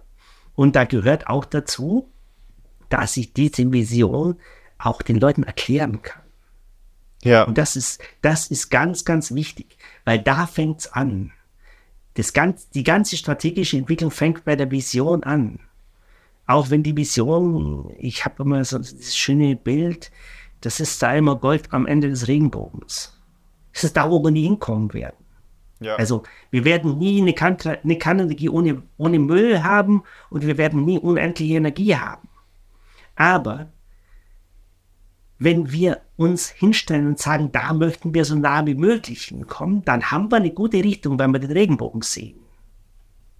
Dann gehen wir nämlich schon mal in die richtige Richtung. Ja. Und das ist das Entscheidende. Und dann muss man das für Politiker runterbrechen, dass sie es verstehen. Und das ist bitte keine Publikation mit 30 Seiten in Nuclear Science and Engineering. Das ist auch nicht meine Publikation in, in Bild der Wissenschaft, weil da erreicht man auch immer die gleichen Leute. Es ist auch kein Interview in, aus Forschung aus, aus der Forschung des Deutschlandfunks. Es ist dort, wo es weh tut. Es ist Bildzeitung. es ist, man glaubt es nicht, aber das war eines der größten, einer der größten Knaller der Bildzeitungsartikel. Es zu schaffen mit einer positiven Nachricht auf die Aufmacherseite der, von Bild Online. Das ist ein riesengroßer Schritt weil das lesen die Leute. Mhm. Solange wir uns Neues aus Forschung und Technik, äh, ich liebte es, wenn ich in Dresden eingefahren bin, äh, das habe ich immer, habe ich immer angehört, ja. Aber da erreicht man immer die gleichen Leute. Klar, die, die sich sowieso schon, die, die genau. sich sowieso schon dafür interessieren, ne? Genau. Man muss die breite Masse erreichen und man muss mit Politikern so kommunizieren können, dass sie verstehen. Also ich kommuniziere grundsätzlich in einseitigen Informationsblättern. Ja. Weil mehr liest kein Politiker. Oder um es meinem, wir haben letztens einen Artikel geschrieben in einer neuen Zeitung, die heißt Science in Parliament. Die wird, die kriegt jeder, die kriegt jeder Parlamentarier, jeder Lord auf den Tisch gelegt. Je, äh, viermal im Jahr. Und wir haben uns den Spaß gemacht, einen dreiseitigen Artikel reinzuschreiben. Äh, die Seite 2 und 3 kann man getrost wegschmeißen. Die Message steht in den ersten zehn Sätzen. Mhm. Weil, wenn nämlich jemand das liest und er wird unterbrochen, der kommt garantiert nicht zurück, also muss die Message sitzen. Ja. Die muss ganz am Anfang sitzen. Und nur wenn das, alles andere ist Informationsfluss und wenn jemand mehr wissen will. Aber es geht darum, es geht darum, diese Punkte zu machen. Und, äh, es gibt einen, einen ganz berühmten Kommentar über Boris Johnson. Boris Johnson hat als Bürgermeister von London geschafft, dass niemand mehr im Aufzug gefahren ist. Und als ich die Geschichte gehört habe, habe ich mir gedacht, das ist typisch Boris Johnson, das passt zu ihm, ich glaube das jetzt einfach mal. Und zwar deswegen hat er das gemacht, weil Boris Johnson fuhr natürlich im Aufzug und er liebte es, sich unterhalten zu lassen. Jeder, der in den Aufzug stieg, hat gesagt, Hi guy, what's the thing? Komm, unterhalt mich. Und dann hatte man seinen Elevator Pitch. Mhm. Die Leute sind irgendwann hat mir so eine Angst, dass dieser Boris Johnson da einsteigt und unterhalten werden will und sie nichts parat haben und sich blamieren bis auf die Knochen. Und deshalb laufen wir lieber hoch, als dass wir das Risiko eingehen, mit Boris Johnson im Aufzug zu stehen. Aber das Ganze ist eigentlich genau das, was man braucht. Es ist dieses, ich krieg drei Minuten und ich kann in drei Minuten eine Idee verkaufen. Es geht darum, auch Ideen müssen verkauft werden. Ja, klar. Und ich muss überzeugend sein. Und deshalb brauche ich, deshalb ist es immens wichtig. Lieber schreibe ich dreimal eine Seite zum ganz, ganz bestimmten Thema, wo ich die Chance habe, dass irgendwann wirklich mal beim, auf dem Tisch eines Politikers landet, als dass ich einen Haufen Zeug schreibe, wenn ich mit Politikern kommunizieren will. Es muss alles, es muss alles kurz, prägnant und für sie verständlich sein. Mhm. Das ist, glaube ich, das Entscheidende. Das ist das, was ich über die Jahre gelernt habe. es funktioniert nicht immer. Also ich, man kann auch zehnmal was auf den Schreibtisch äh, schmeißen und das schiebt zehnmal im Mülleimer. Das macht nichts, da kriegst du ein elftes Mal. Das ist das eine. Und das andere ist, das zeigt mir nur, dass ich noch nicht gut in dem Tailoring war. Ich habe ihn nicht angesprochen. Okay. Ich habe ihn nicht erwischt.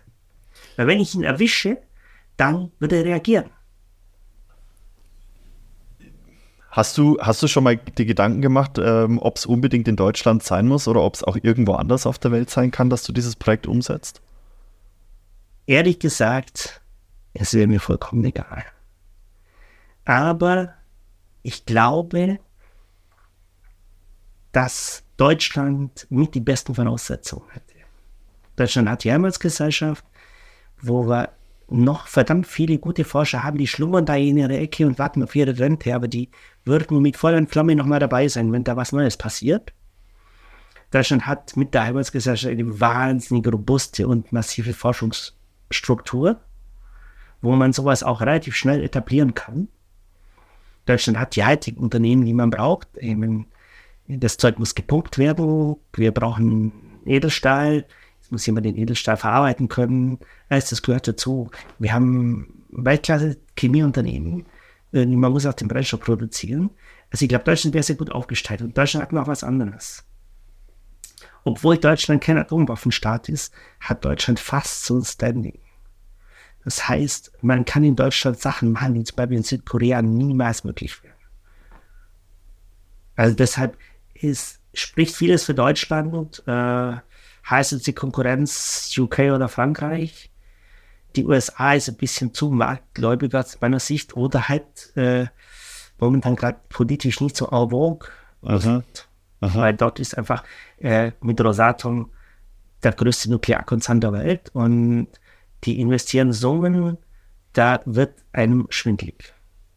Also es sind Summen, die Deutschland in die Förderung von regenerativen Energien steckt, mit 20, 25 Milliarden in, in ein paar Jahren oder in einem Jahr in Deutschland. Russland hat sich vorgenommen, in die weiterentwickelte Kanäle 35 Milliarden zu stecken. Euro, nicht Rubel. Aha. Also das ist natürlich, das, das ist natürlich eine Ansage. Also da kann man wirklich was Richtiges damit anfangen und gleichzeitig ist der Druck auch sehr hoch, weil 35 Milliarden Euro unterschreibt halt nochmal Wladimir Putin. Ja? Und dann, wenn man bei dem Handel für die Rechenschaft ablegen muss, da ist man, glaube ich, schon froh, wenn man es geliefert hat. Ja, das glaube ich allerdings auch. ja, also, äh, aber kurz gesagt, dass, äh, Deutschland hat riesiges Potenzial, siehe Frankfurter Allgemeine Sonntagszeitung. Und ich glaube, es wäre vielleicht doch der richtige Platz. Es ist ja. die Zuverlässigkeit, das Ingenieursdenken, das sind schon Sachen, man muss den Ingenieur ein bisschen bremsen, weil die wollen immer alle Probleme lösen. Lösen von Problemen ist teuer, vermeiden von Problemen ist viel billiger. Mhm. Sind wir wieder bei dem, lassen wir die Brennstoffproduktion weg. Ja. Oder zumindest die feste Brennstoffproduktion, die halt sehr aufwendig ist. Ja, ja. Also weglassen ist manchmal viel geschickter. Der deutsche Ingenieur zendiert gern zu, zum weißen Elefanten.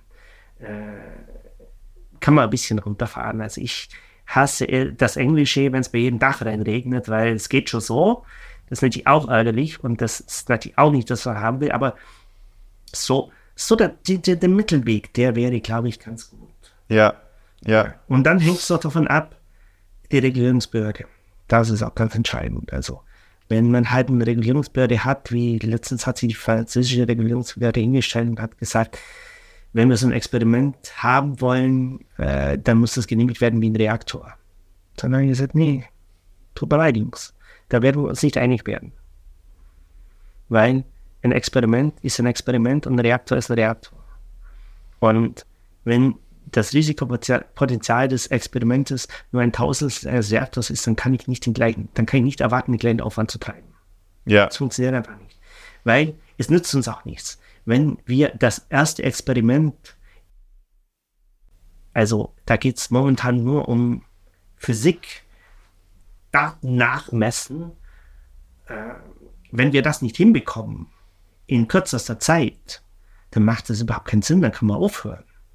Und das ist auch, glaube ich, gerade das ganz Entscheidende. Also bin da bei der Nuclear Energy Agency tätig, äh, in Paris, oder für die Nuclear Energy Agency, wo es darum geht, die Experimentieranlage der Zukunft zu entwerfen.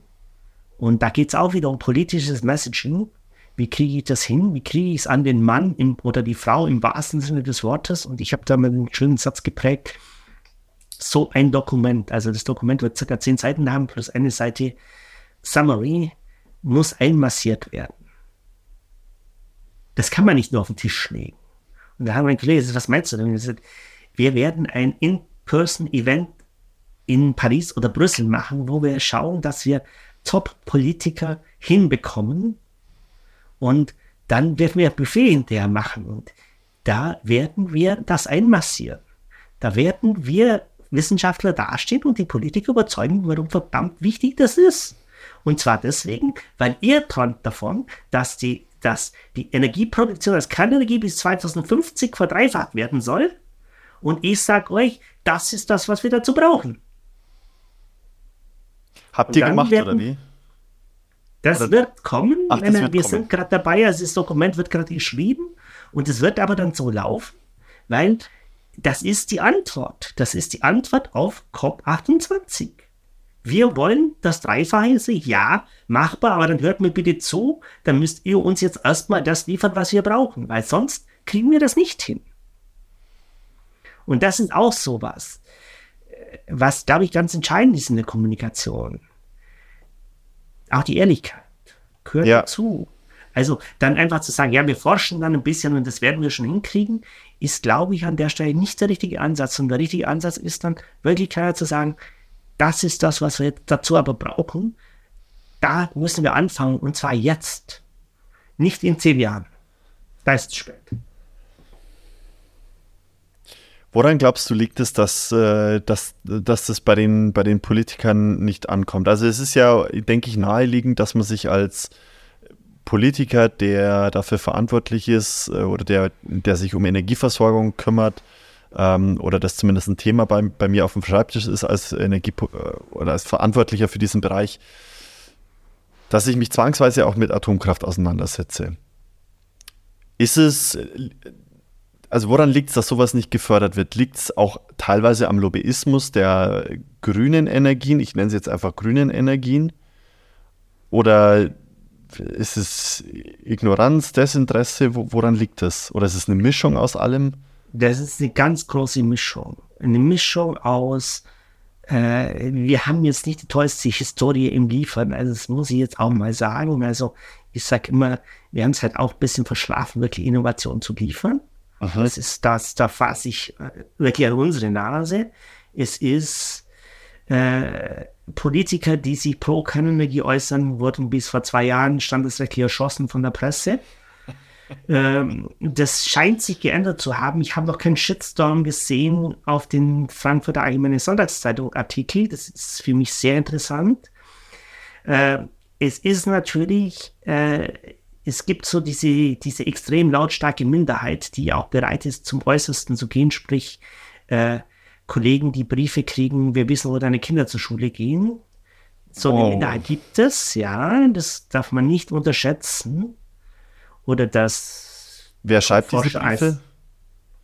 Das weiß man nicht.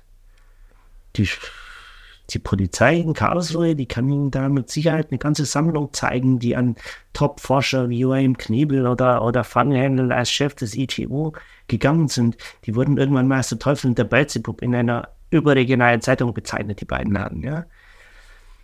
Joachim Knebel, damals der Leiter des deutschen Nuklearforschungsprogramms, wie man nennen will, der Helmholtz und Fanhändler, der Chef des Instituts für Transuranie des Europäischen Forschungsinstituts, das auch in Karlsruhe am kleinen Standard ist. Das ist ein Niveau, das ist ein bisschen unglücklich. Aber ich meine, es ist, trifft ja nicht nur uns, ja. Ich meine, wenn Drosten als auf dem Campingplatz angespuckt wird, dann ist es ja auch nichts anderes, ja. Das ist also der Umgang mit Forschern, der ist ja auch ein Problem dann ist es ein Problem, dass diese Minderheit ganz lang wirklich dominiert hat. Die hatten Erfolg, daraus ist die Grüne Partei entstanden. Das Herz der Grünen Partei ist Anti-Atom, nicht CO2-Reduktion, das haben wir vorher besprochen. Das kommt alles zusammen. Und dann kommt auch noch ähm, die Wissenschaftler haben auch einen großen Fehler gemacht. Also, ich glaube einfach, dass wir irgendwann aufgegeben haben. Ich nehme mich da nicht aus. Ich habe jahrelang auf die Frage, was forschst du, Energietechnik gesagt, weil ich keine Lust hatte. Entweder die Party zu sprengen, weil gewisse Leute mir sagen, okay, mit dir rede ich nicht mehr. Das ist durchaus passiert.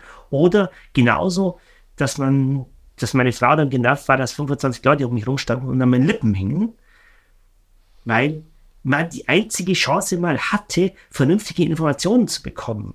Weil man dieses Thema so totgeschwiegen wurde, dass man den Wissenschaftlern, wenn die auf einer Party waren, das Ohr abgeknabbert hat. Ja? Das, also beides ist ungesund. Aha. Aus meiner Sicht. Ich möchte meinen Job machen. Ich möchte einen verdammt guten Job machen. Aber äh, ich möchte auch nicht auf einer Party jetzt fünf Stunden über Kernenergie reden müssen, weil das ist, das ist dann vielleicht auch irgendwie, ist für mich dann nicht so viel Party. Ja. ja. Also da hat man natürlich, da ist natürlich einiges schiefgelaufen. Das ist dann auch typisch, was dann, äh, dann hat sich natürlich durch die ganze Forschungsgesellschaft, das auch die Landschaft dann durchgezogen. Da hat man die großen Forschungszentren wie Jülich, Karlsruhe und Rossendorf, die hat man zu diesen Multiforschungszentren gemacht, die alles Mögliche machen. Und damit war ein Portfolio auf einmal Kerntechnik nur ein ganz, ganz kleiner Teil. Und dann, wenn man als Vorstand die ganze Zeit angeschissen wird dafür, dass man das macht, dann irgendwann sagt man, ja, es ist nur 5% meines Portfolios, das schmeiße ich jetzt über Bord. Ich würde es auch machen. Also, wenn ich jetzt für 5% meines Portfolios angegriffen wäre, jede, jede normale Industrie-CEO würde sagen, okay, den 5%, die lassen wir jetzt aber weg. Und das ist genau das, was dann, was dann passiert. Dann hat man, dann ist keine Unterstützung mehr da, dann dann laufen die Leute weg, wenn man sich das überlegt. Deutsche, deutsche P&T-Studie damals 2012, sowas, aus der Runde, da waren die ganzen, da waren die ganzen großen Professoren da, ja. Und dann haben die ganzen Professoren nach der ersten Runde festgestellt, dass man so richtig viel Geld abgreifen kann, weil eigentlich niemand mehr Geld geben will und schwupp waren sie alle weg. War noch meine Generation dran, da sind dann die Mit-40er dran oder, oder sogar noch Anfang 40er, die dann äh, denen man das dann in die Hand gedrückt hat, als ihr seid dort die Spezialisten dafür. Von diesen Leuten, von diesen vier Leuten, die diesen Antrag damals für, den für die Akatec-Studie geschrieben haben, waren, als die Akatec-Studie angefangen hat, schon nur noch drei da. Als die Akatec-Studie endete, waren nur noch zwei da und ich bin kurz nach der Akatec-Studie gegangen. Also diesen Brain Drain, den, wir, den man da gesehen hat, dass die Top-Wissenschaftler einfach, äh, und wir sind alle nach oben abgesprungen. Ja, es ist also keiner hier irgendwo quer gewechselt. Der eine wurde Professor in der Schweiz, die andere ging zum, zum ITU ans, an, in die EU-Forschung und ich bin nach Liverpool gegangen. Ja? Wir sind alle nach oben abgegangen.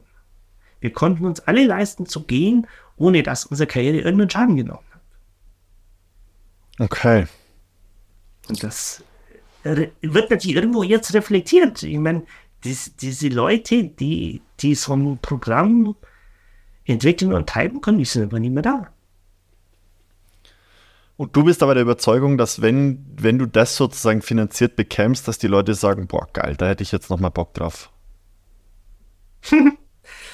hatte vor zwei Wochen ein tolles Gespräch mit einem ehemaligen Kollegen, wir kennen uns eigentlich seit schon 20 Jahren. Wir waren zusammen in Paris auf einem Meeting und äh, ich hoffe, der hört es jetzt nicht. es war wirklich toll, weil irgendwann hat er gesagt, du, ich bin so ausgebrannt, ich habe keinen Bock mehr, ich lebe nur noch fürs Wochenende, um, mich auf meine Harley zu setzen und, und ab durch die Mitte. Okay. Ich sagte, du, das ist aber nicht gut, wenn das ist. Und sagte, du, ich kann nur anders. Und ich sagte, ja, der, Tag, der erste Tag, an dem ich in Frührente gehen wird, gehen kann, werde ich in Frührente gehen. Ja, ich meine, fair das enough. War, das ja. war das erste Kaffee-Meeting. Und dann lief das Meeting nicht so und dann gesagt, äh, es ist jetzt hier, hier läuft dann alles den Bach runter. Also wir haben die Idee, wie man mit Müll umgehen kann, verbrannt. Und für mich ist, war das relativ entspannt, weil ich gesagt habe, ja, sowieso die Zukunftsidee. Und wir trafen uns in der nächsten Kaffeepause und wir diskutierten rum und er sagte, hey, wie lange bist du jetzt dabei? 25 Jahre und immer noch heiß wie Frittenfett? Ich glaub's nicht war sein nächster Kommentar. Nächste Kaffeepause. Wir unterhielten uns über Imagine und er sagt so ganz flapsig nebenbei, du, wenn du das durch, wenn du das durchkriegst, dann schmeiß ich alles hin und mach dir die Chemie. Du wolltest so gerade in Rente gehen. Ja, aber nee, dann gehe ich nicht in Rente. Hm. Okay. Ich habe einen Kollegen, der ist an einem Ministerium, der hat mal den Satz geprägt, wenn du das durchziehst, dann mache ich dir das Management. Das ist auch ein Kandidat, der ist Anfang 60. Dieser Sinn für das ist was Großes, der ist da, den habe ich auf jeder Konferenz. Auf jeder Konferenz äh, wird typischerweise die normale Fragestunde wird zu einer Huldigungsstunde schon beinahe. Ja, äh, irgendwann hat mal ein Session Share zu mir gesagt, ich traue mir gar nicht eine Frage zu stellen, weil das war so überzeugend. Ich, ich brauche gar nichts zu fragen. Das ist dein Job, diese Fragen zu stellen. Hier, Entschuldigung, so einfach kommst du mir nicht davon. Ja, ja. Also, das ist, äh, das, also es hat sich in der akademischen Welt hat sich eigentlich schon zu 80, 90 Prozent durchgesetzt. Also, okay. Und es fängt auch an, sich in, in breiteren Kreisen durchzusetzen. Ich glaube, also wie gesagt, es sind diese Leute, es sind die Leute, die mit mir damals im Programmmanagement der Helmholtz waren, die Leute, für die ich ja auch, das, oder mit denen ich zusammen Forschungsprogramme geschrieben habe und so weiter. Das sind viele, die, die würden, die, die würden noch mal, die würden noch mal von der Harley runtersteigen, ja. Cool. Um, um hier was zu bewegen. Und das ist auch, glaube ich, ein, ein, ein relativ netter Abschluss des Ganzen. Ich wurde mal in einem Interview von einem Kollegen, der Social Science macht, gefragt, der war, wir waren im Teambuilding-Event, also der ist bei mir im Projekt und dann hat er gesagt, wie schaffst du das, solche Leute an Land zu ziehen? dann sage ich, was meinst du? Ich, ich habe mich ja mit all deinen Postdocs unterhalten, mit deinen Doktoranden. Wie, wie schaffst du das? Die anderen Professoren, die suchen sich Mühe für Leute zusammen und du, du ziehst die Leute aus der ganzen Welt an. Und die Motivation, die die haben, ist Wahnsinn. Ja, die leben im Traum. Purpose. Das ist ganz schlicht und einfach, die leben im Traum die wollen das durchziehen. Und das, ich meine, das Beeindruckendste für mich war, zwei meiner Postdocs sind gegangen, die haben beide ein Steinangebot von der Uni bekommen für, ein, für, für eine Juniorprofessur, wollen wir es mal so nennen. Und die haben beide, bevor sie dort unterschrieben haben, mich gefragt, du, aber wir dürfen bei Imagine dabei bleiben, oder? Sonst unterschreibe ich nicht. Hm. Na, ich sage, pass auf, ihr müsst euer eigenes Profil entwickeln. Ihr müsst. Weil sonst fliegt ihr wieder raus und ihr braucht ein eigenes Profil. Aber ich sage euch, ich werde euch im Gottes Willen nicht von Imagine ausschließen. Und das ist, das ist, glaube ich, der Unterschied. Und diese Diskussion haben wir schon ganz oft gehabt. Äh, es gibt zu wenig Nachwuchs in der Kanntechnik in Deutschland und so weiter. Ja. Ich glaube, ja. wenn wir so ein Programm auflegen würden, dann haben wir kein Nachwuchsproblem. Ich glaube, die Leute sehen verdammt schnell, was für Chancen da sind, hier wirklich im Thema Klimaschutz ein komplett neues Kapitel aufzuschlagen. Ja, allein in der, in der, in der Versorgungsunabhängigkeit, also allein, allein das ähm, kann ja schon ein Argument sein, zu, mit den Ressourcen, die einem zur Verfügung stehen, Energieversorgung zu sichern. Ich glaube, dann, dann muss man gar nicht mehr unbedingt über Klimaschutz reden, sondern da, alleine das würde dieses ganze Kapitel schon abdecken, unabhängig zu sein von, äh, von Importen und so weiter und so fort. Alleine das, glaube ich, äh, ist schon ein, ein riesengroßer Punkt, wo sich so ziemlich alle einig werden, denke ich. Mhm. Oder zusammengefasst, wie es ein Regierungsberater vom Parlament, äh, Governmental Office of Science gesagt hat, als wir beim Meeting zusammenstanden an der Bar und in einer Stunde Diskussion sagte er, das kommt. Und dann sage ich, ich glaube auch, dass es kommt. Also er meinte Imagine. Und dann sage ich, ich habe nur ein Problem. Ich möchte, dass ich es erlebe, dass es kommt. Das, das kann ich dir leider nicht zusichern. Ja. Und er hat das so schön gesagt, er hat gesagt, das ist so überzeugend. Das kommt. Das muss sich setzen, das kommt. Aber das ist genau das, das ist genau das wirklich Harte. Von diesem ich möchte es sich nicht setzen lassen, weil auch meine Zeit ist begrenzt und ich weiß genau, das muss vorangetrieben werden. Und diese Balance zu finden zwischen Vorantreiben, als die Leute äh, nerven, annoying nennt man das hier, und ich lasse es jetzt laufen, wie ein Kollege das immer sagt, the souls will fall into their place. Also ich brauche gar nichts tun. Diese Balance zu finden, ist manchmal ganz schwierig. Und Ja. wenn ich, wenn ich aus dieser Balance bin, dann gehe ich raus in meine Werkstatt, steige mir meine Drechselbank und meine Schlüssel. Okay. Weil das ist nämlich verdammt geil. Da hat man was in der Hand. Und wenn die gut geworden ist, kann man sagen, kann man reinkommen, schmeißt es seiner Frau zu und sagt, schau, das habe ich jetzt gerade gemacht. Und da freut sie sich bestimmt. Schon da Schüssel. Äh, Die freut sich nur mal so wahnsinnig. Wenn mal die, wenn mal die 50. Schüssel irgendwo rumsteht, freut sie Ja, sich ja. nur mal so. Darum sage ich schon wieder eine Schüssel. Ey. genau. Aber es ist, Also, es ist, aber- es ist diese Kurve kriegen. Ist Ja, ich glaub's, Ist ja. auch ganz wichtig, weil äh, es nützt auch nichts, wenn man sich, wenn man, ich sage immer, es nützt nichts, gegen eine Tür zu rennen, die jemand von hinten verrammelt hat. Man muss auch diesen, diesen, dieses Gefühl haben, wann rentiert sich jetzt die Kraft aufzuwenden. Meine, wenn du die letzten Monate irgendwann mal Reden von Carsten Lindemann gesehen hast oder gehört hast, dann merkst du, dass vielleicht was passieren könnte. Von wem? Von? Carsten Lindemann von der CDU. Nee, habe ich, glaube ich. Also mit dem habe ich mal drei Stunden in seinem Büro verbracht. Seither ist er davon überzeugt, dass Imagine die Zukunft ist. Okay, also du hast schon so erste Befürworter in der Politik auf jeden Fall gefunden. Ja, es ist für mich nur die Frage, es ist befürwortet, das ist eigentlich eins. Aber am Schluss das Standing zu haben, diese Entscheidung über die 100 Millionen zu fällen, ist nochmal was anderes. Also da muss man aufpassen. Das ist, das, ist, das ist immer das Risiko, das ich sehe. Also, dass Leute das cool finden, da gibt es schon einige. Also ich wurde auch schon in Ministerien gefragt, wenn du das kriegst, kommst du dann zurück. In diesem Tonfall. Das ist also nicht von Hand zu weisen, aber es ist immer die Frage, bin gern bereit zurückzukommen.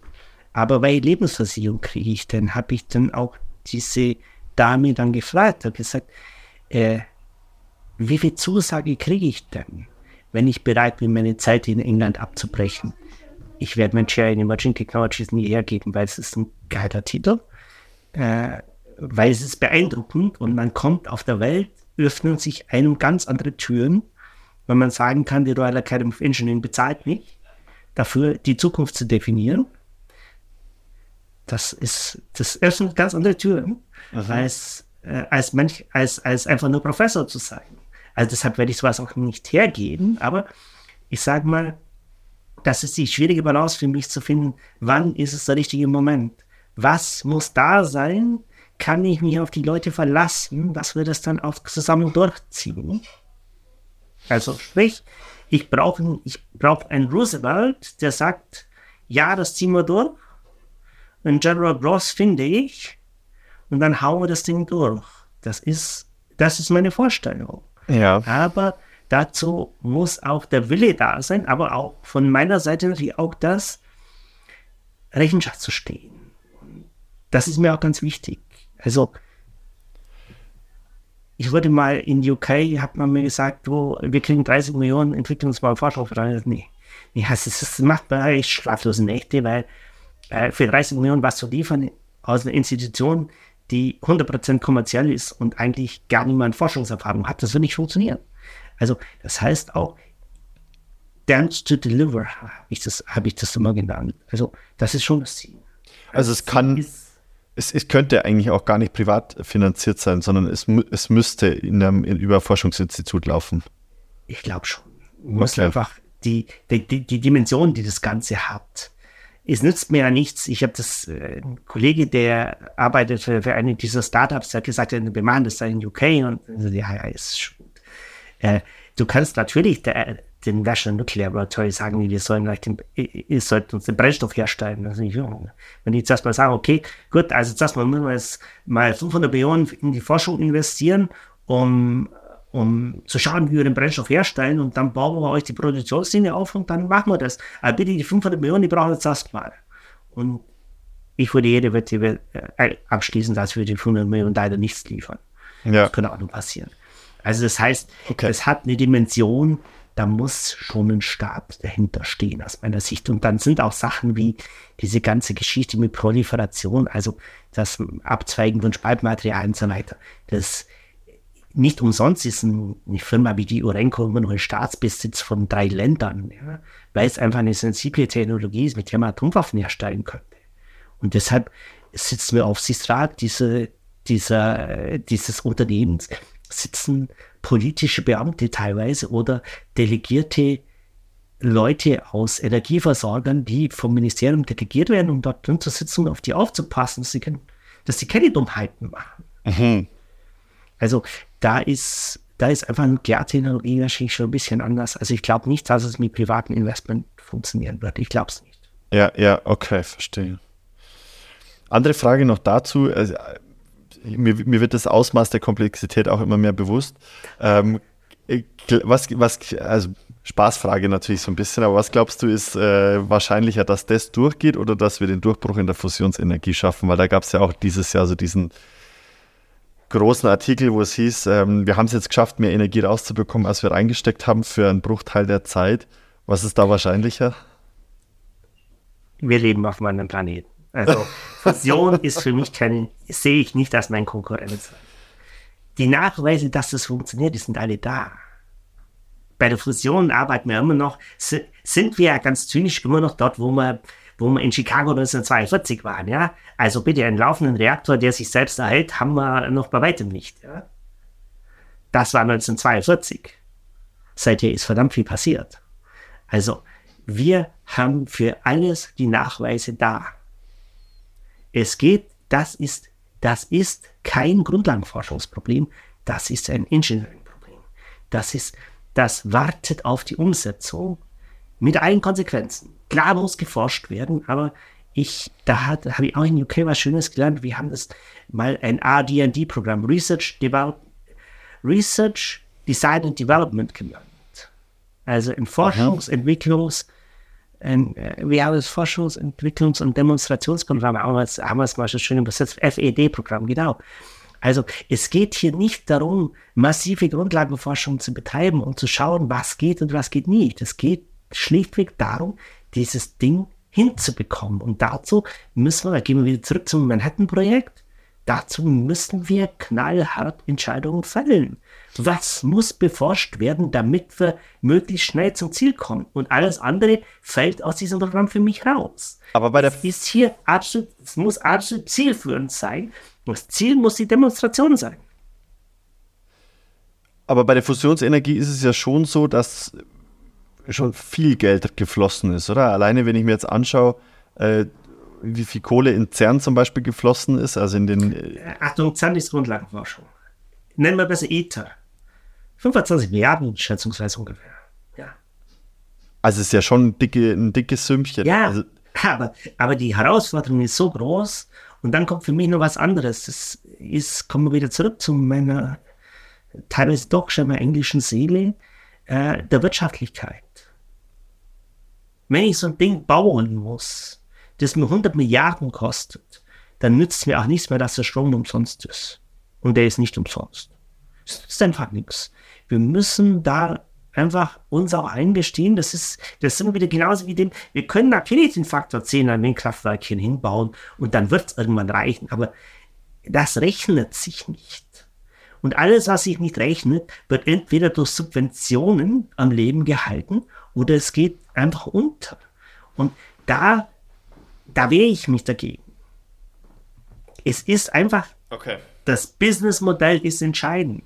Und entweder haben wir ein Businessmodell und ein Businessmodell heißt auch, wenn ich ein Businessmodell habe, dann gehe ich davon aus, dass wenn ich das entwickelt habe, dass die Kunden Schlange stehen werden. Ja. Und das ist das einfach, glaube ich, das Entscheidende. Ja, ja. Zu, zu, den Windkraftanlagen habe ich auch noch eine kleine Frage. Du hast gerade gesagt, wir können natürlich Faktor 10 dahin schnalzen und dann äh, in der Theorie funktioniert es.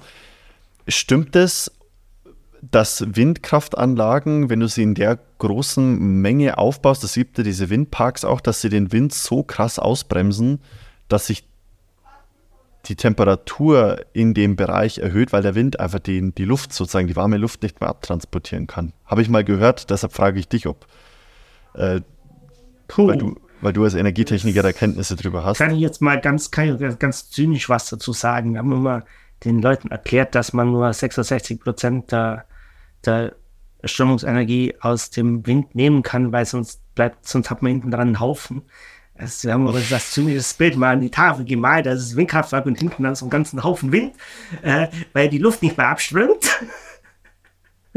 also, äh, ich weiß es nicht. Aber was man natürlich sagen kann, ist, äh, bei so großen Windparks, wenn die Turbinen in Reihe stehen, die Windrichtung so hingeht, dann kriegen natürlich die hinteren Reihen schon eine gewisse Turbulenz ab, was für das ganze System Lager nicht gerade sehr schön ist. Das heißt, man muss da auch aufpassen, aber das ist mehr, ist mehr eine Frage der Planung, dass sie einfach weit genug auseinander stehen. Aha. Oder dass sie halt so stehen, dass sie in der bevorzugten Windrichtung bitte nicht in einer Reihe stehen. Das sind so, so Kleinigkeiten, das ist wie, wie, beim, wie bei der Bahn, dass äh, der Abstand der Masten bitte nicht immer der gleiche sein sollte, weil sonst kriege ich ein Schwungungsproblem. Aha. In der Oberleitung.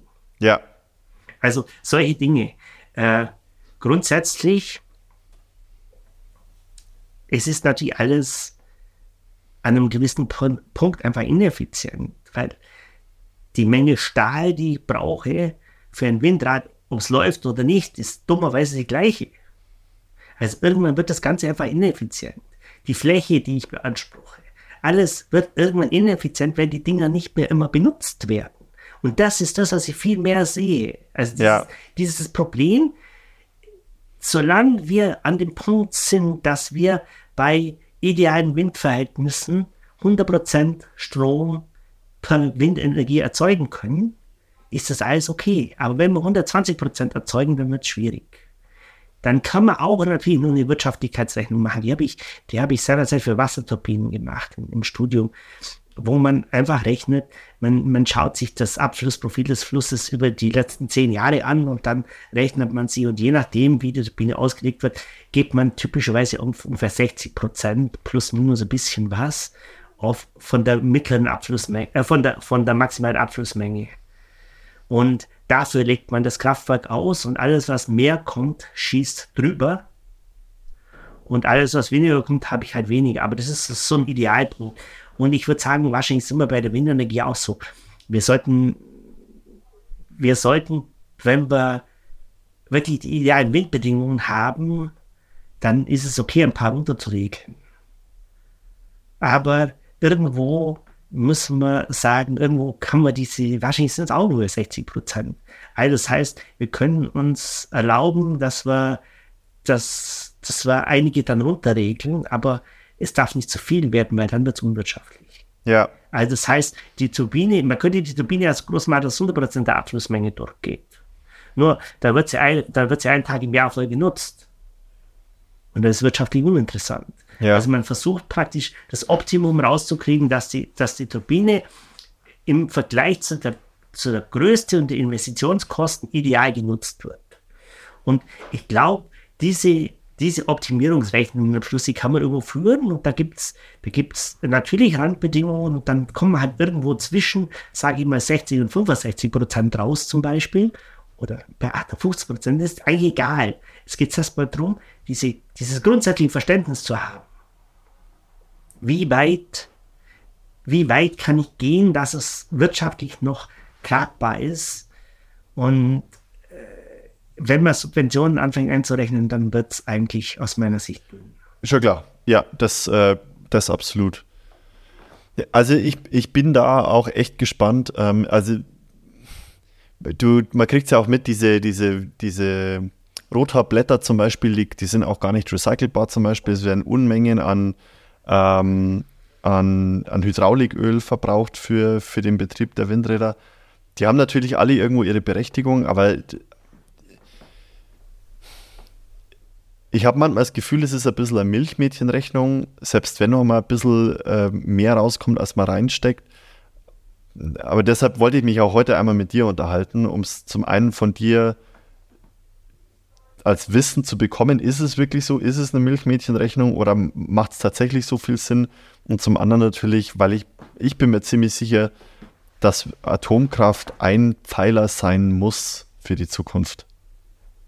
Ja, ich glaube, seit, seit sich da gewisse Staatenlenker der COP28 rausgelehnt haben, hat sich da wirklich was getan. Also ich bin am Wochenende wirklich, da ist, oh, das ist wirklich gut. Also das habe ich auch schon in der nächsten Publikation niedergeschrieben. Die, das, das wurde schon zitiert, so nach dem Motto. Aha. Weil das ist wirklich, das ist wirklich wichtig, dass wir diese Erkenntnis auch irgendwann fassen, weil man muss den Leuten auch, solange hier niemand bereit ist zu investieren, wird auch nichts passieren. Also das ist schon auch so, äh, da werden halt keine Innovation bekommen. Natürlich kann man noch ein paar Leichtwasserreaktoren hinstellen, wo wir sie, wie wir es immer gebaut haben, aber wir wissen eigentlich, das System ist zu teuer, das System ist zu komplex geworden, wir kriegen es nicht mehr, wir kriegen den Bau nicht mehr kontrolliert, die Systemtechnik wird riesig aufwendig. All das, all das kommt zusammen und ich glaube, wenn wir erfolgreich sein wollen, dann müssen wir davon weg.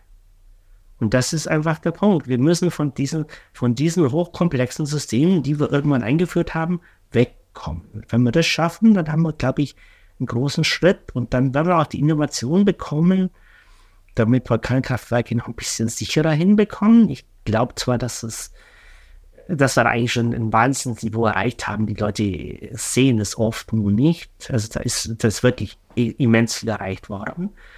Äh, aber trotzdem, es gibt immer Möglichkeiten, also wenn wir uns dran einfach mal aufhängen, dass wenn was schief geht, dass die Angriffskräfte groß sind und das Zeug verteilt werden könnte, da kann man natürlich dran arbeiten. Wenn wir kein Hochdrucksystem mehr haben, sind auch die Antriebskräfte nicht mehr so groß.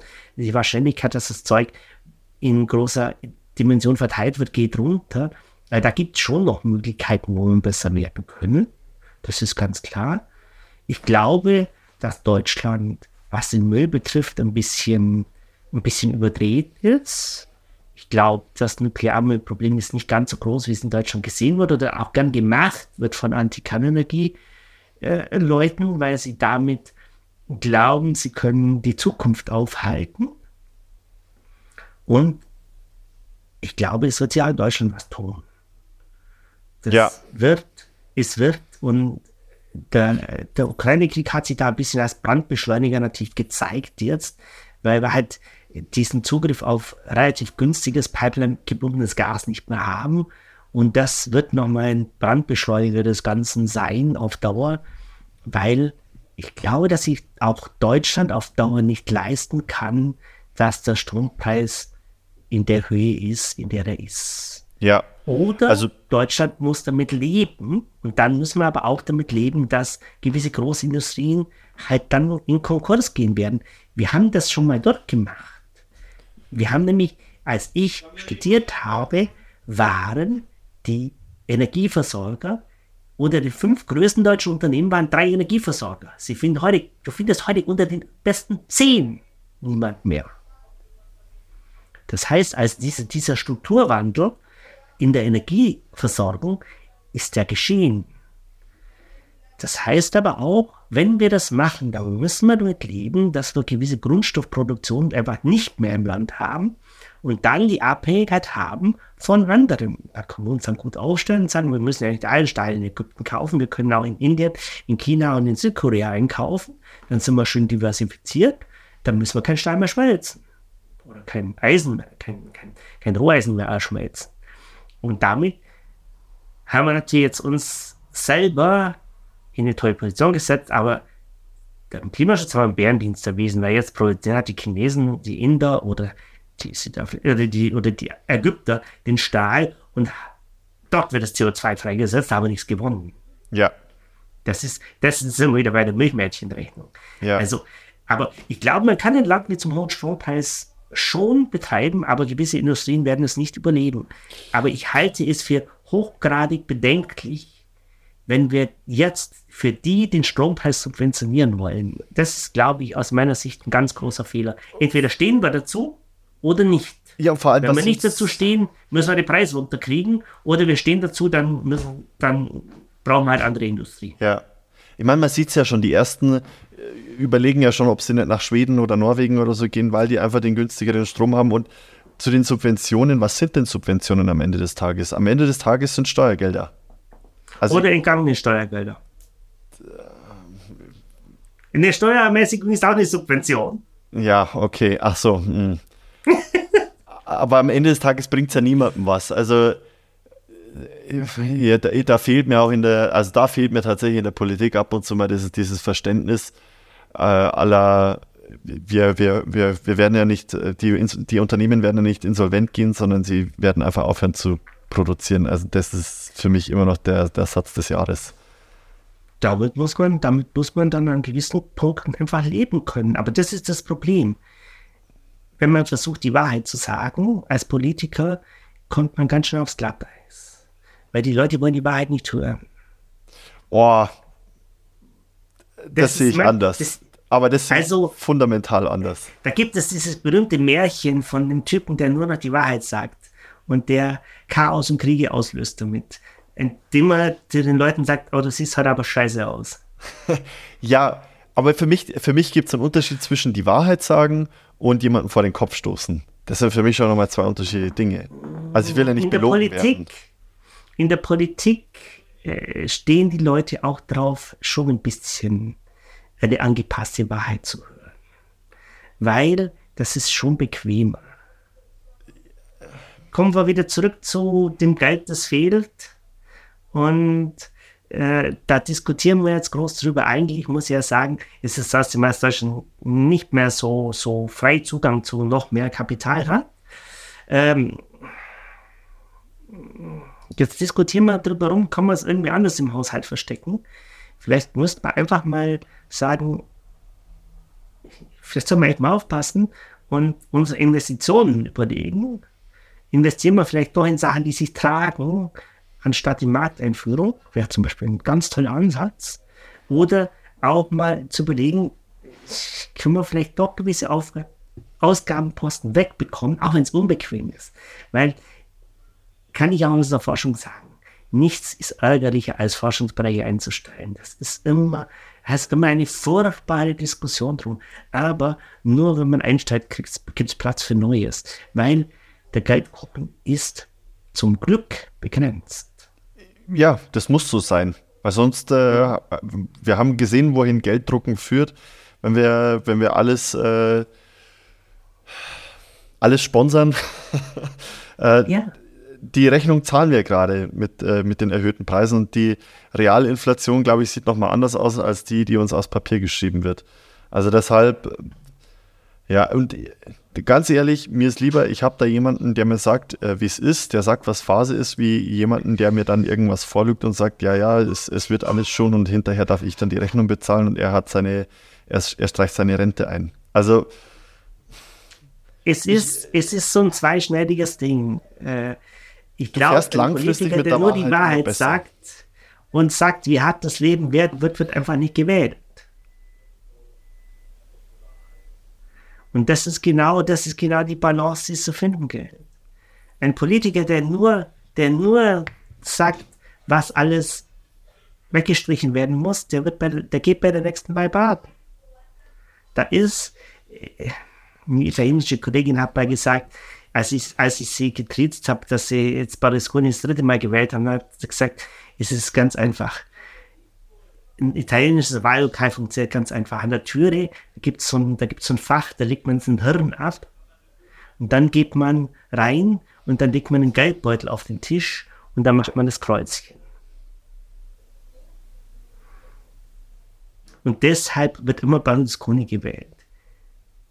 Wir denken nicht, wir denken nur noch mit dem Geldbeutel, wenn wir das Kreuzchen machen und sehen, dass der Berlusconi wieder mal verspricht, dass, die, dass, wir, dass wir wieder zwei Euro mehr in der Tasche haben, weil er wieder die oder die Steuer abschafft. Und sie, sagt das, sie sagte das so schön. Sie sagte, der Punkt ist, dass jeder glaubt, es spielt ja keine Rolle, wenn ich das so mache. Nur wenn das Millionen glauben, dann spielt es dummerweise eine Rolle.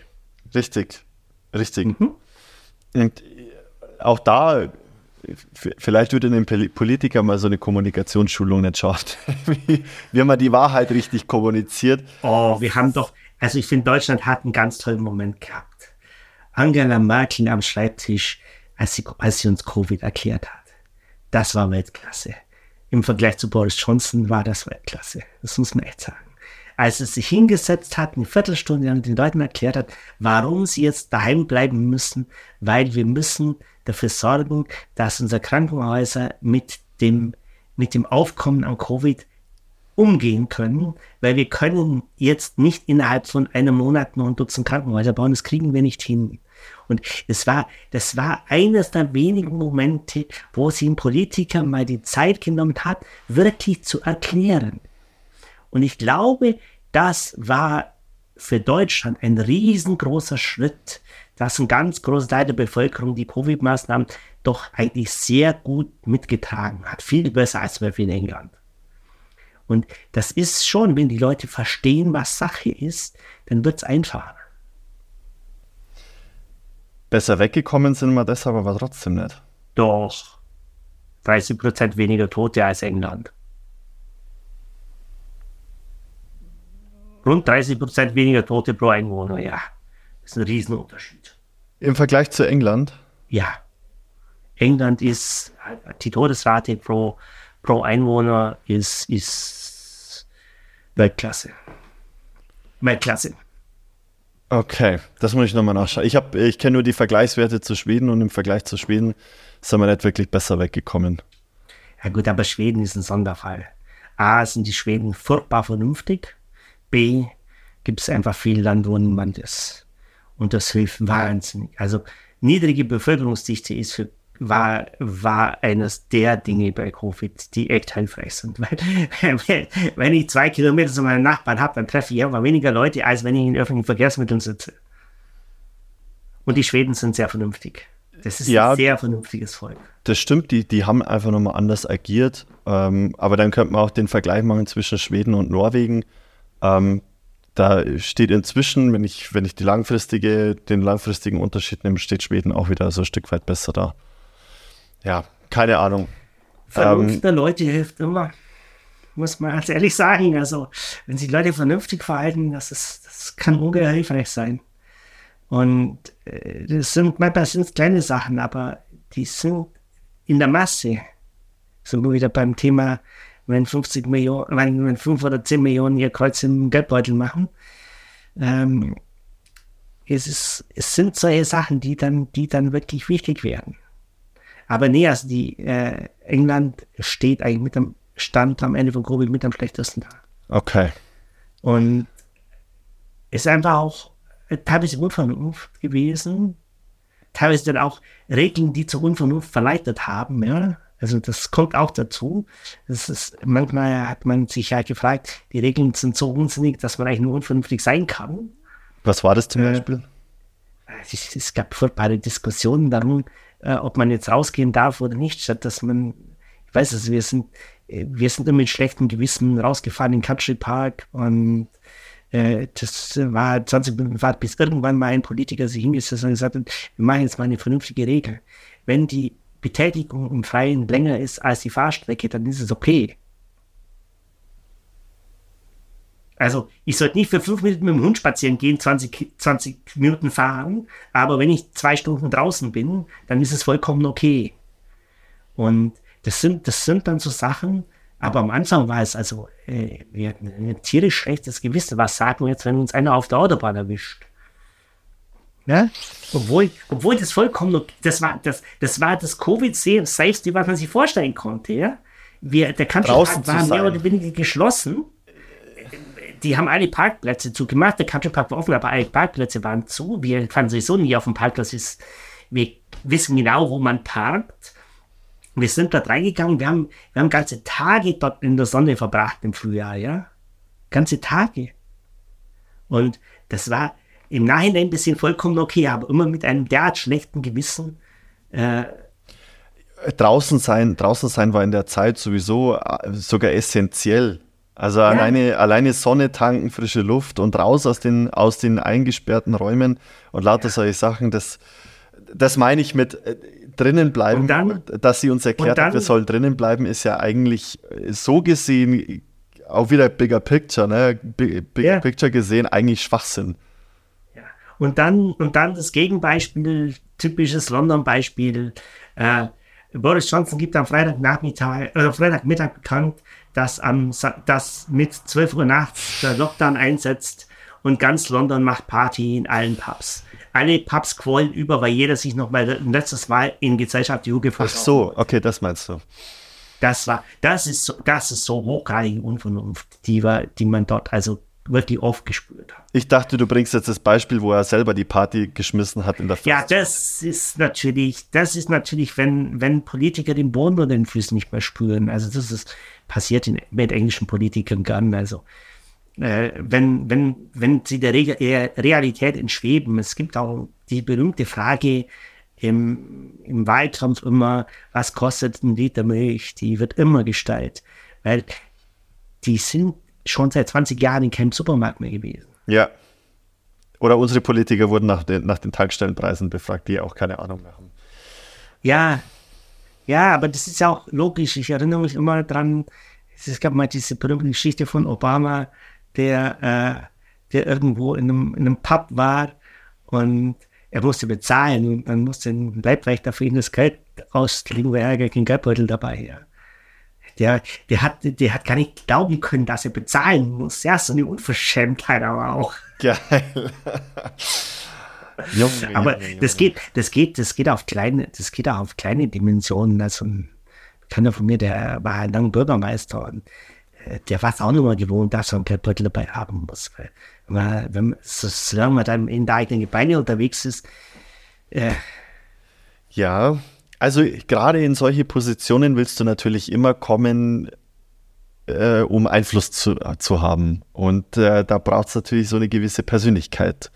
Und die sind halt einfach entsprechend. Also es ist schon so ein kleiner Schlag Mensch, egal ob das im Großen oder ja, im Kleinen ist. Ja, das ist immer, ist immer dieses Thema Macht, dass die Leute Macht haben wollen. Äh, Einfluss ist was anderes als Macht. Ich möchte auch Einfluss haben.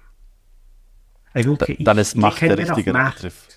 Ich ja. lege keinen Wert auf Macht. Also äh, ich führe mein Team ziemlich anti-autoritär und äh, komischerweise macht trotzdem jeder, was ich will, weil sie hängen dann doch an meinen Lippen die Kinder, sage ich dir.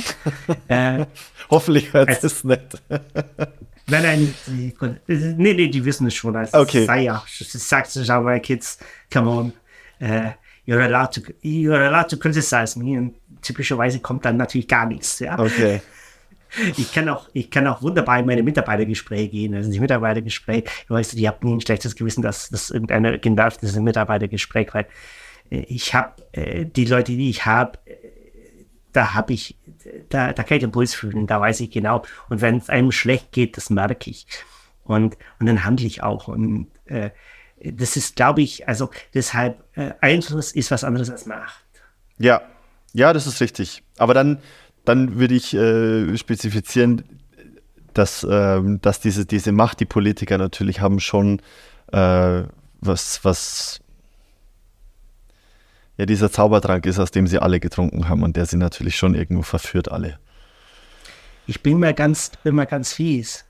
Wenn sie ihrem Job nachkommen würden, dann hätte ich gar kein Problem mit, dass sie Macht haben. Das sind unsere gewählten Entscheidungsträger. Die haben wir gewählt, damit sie Entscheidungen für uns fällen. Und was mich am meisten ärgert, ist, wenn sie keine Entscheidungen fällen. Ja, das oder? ärgert mich am meisten. Und da habe ich schon, also damals, als ich aus Deutschland gegangen bin, da hatte ich, hatte ich ganz, ganz böse Diskussionen mit Leuten aus der Politik. Und ich gesagt habe, wisst ihr, ich habe gar kein Problem, wenn ihr sagt, wir wollen das nicht beforschen. Aber, dass ihr zu mir kommt und sagt, ihr kriegt das sowieso nicht hin, da werde ich richtig ärgerlich. Und wenn ich, wenn ich den Artikel schreibe, wie es geht, und ihr stellt euch hin und sagt, wir sind aber der Meinung, wir machen das nicht, das ist euer gutes Recht. Weil ihr seid nämlich die gewählten Entscheidungsträger, das bin ich nicht. Mein Job ist, zu zeigen, was geht. Und davon bringt ihr mich nicht ab. Sonst haben wir ein Problem. Und das Problem kann auch sein, dass ich dann einfach mal einen Politiker öffentlich disqualifiziere wenn er nur redet. Ja. Und das ist, das ist dann ganz interessant, dass sie dann einen ganz verstört anschauen, wenn man das sagt.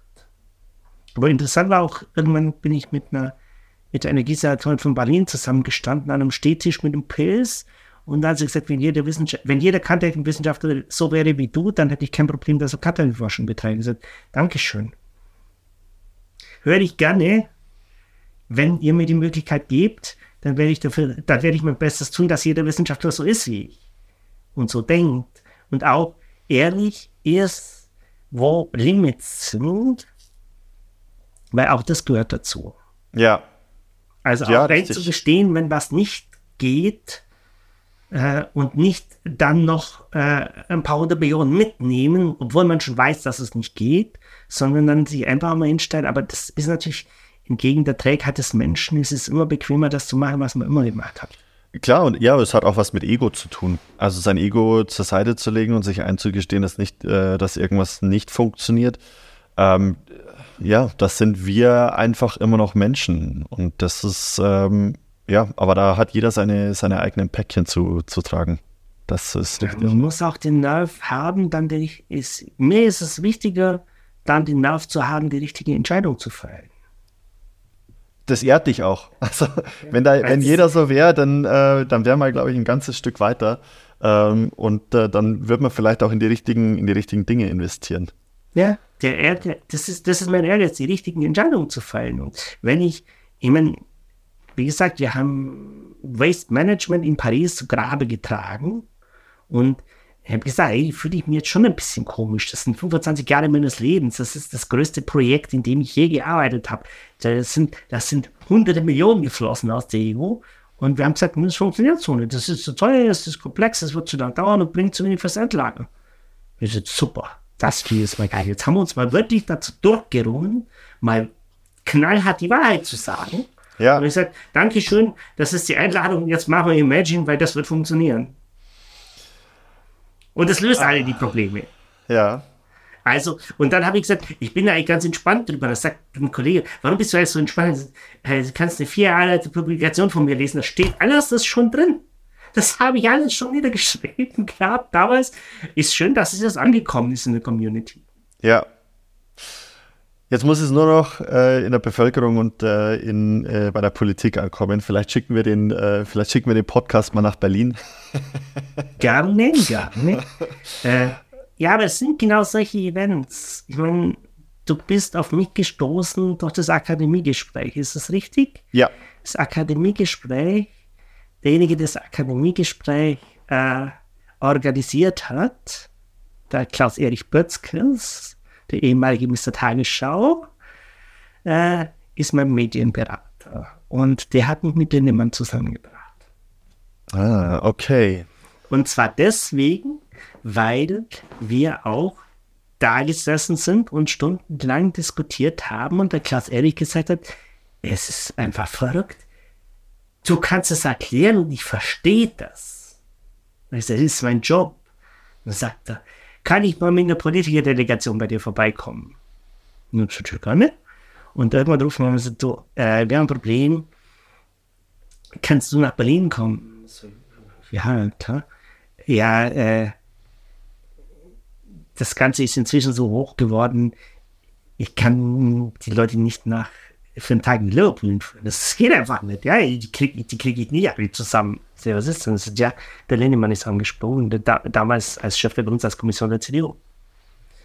Und ich habe das dann genutzt, um dann noch beim Forschungsministerium aufzuschlagen und mit der Frau Pirscher zu reden.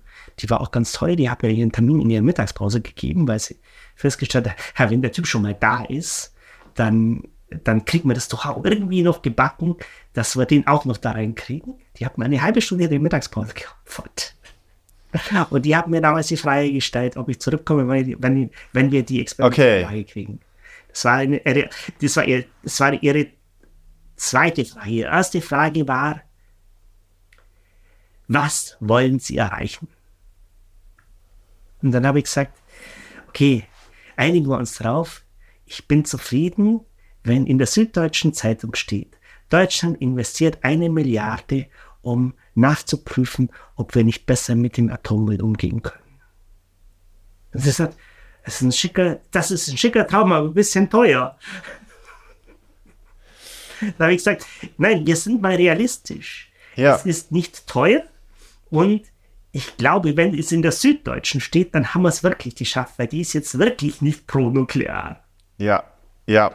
Und was kostet, und was kostet der Kilometer Autobahn gleich nochmal? Ähm, wenn man das mal hochrechnet.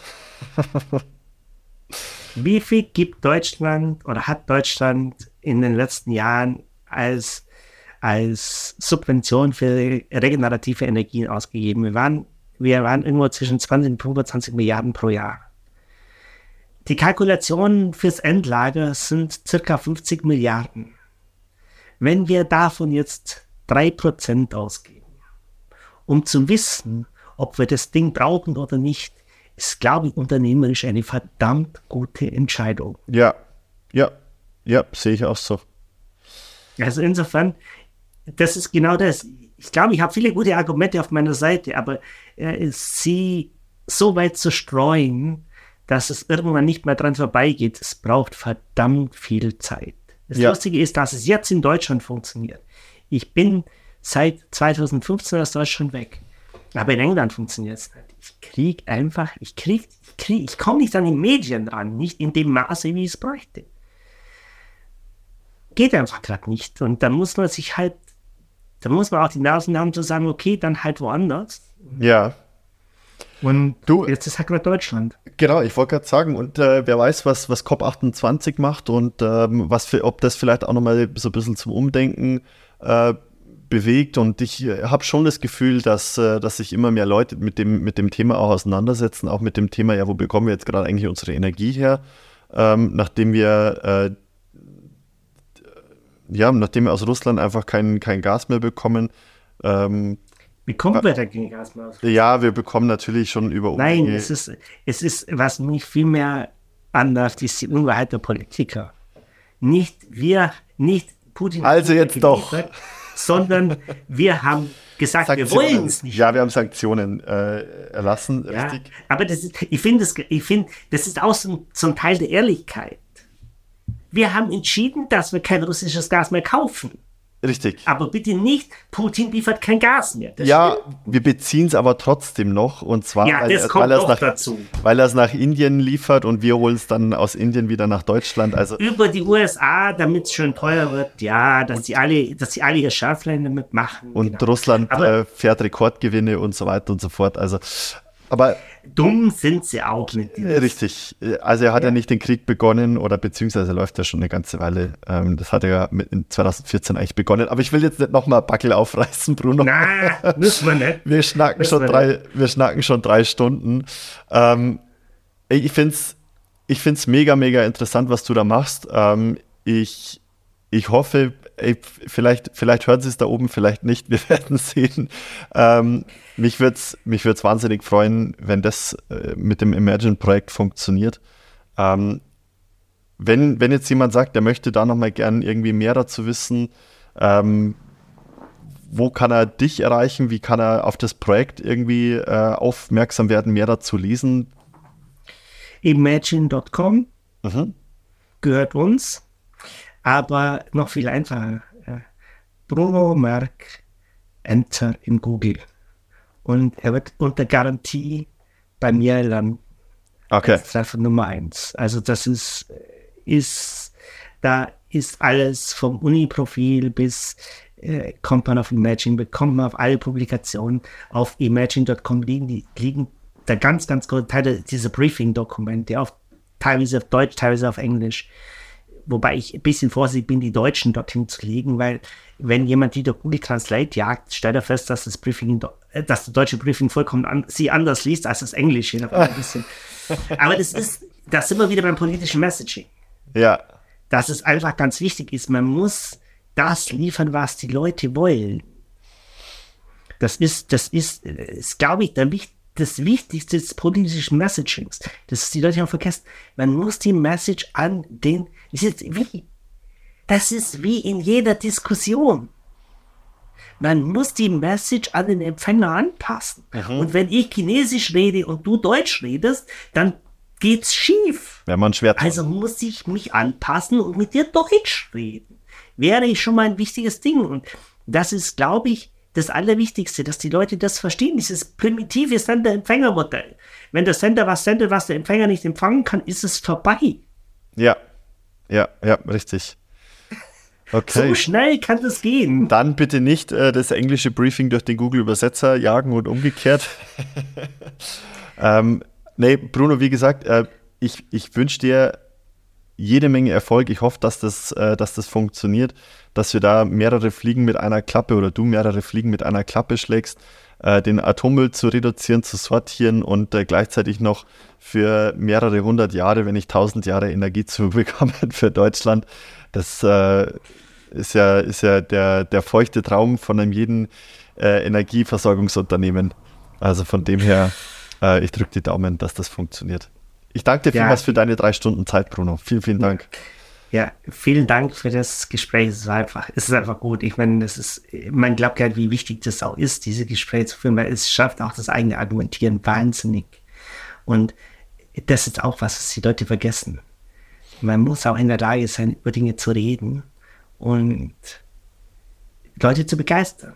Und wenn ich das geschafft habe, dann bin ich glücklich. Ja, also mich hast du überzeugt. Gut. Wunderbar. Vielen Dank fürs Gespräch.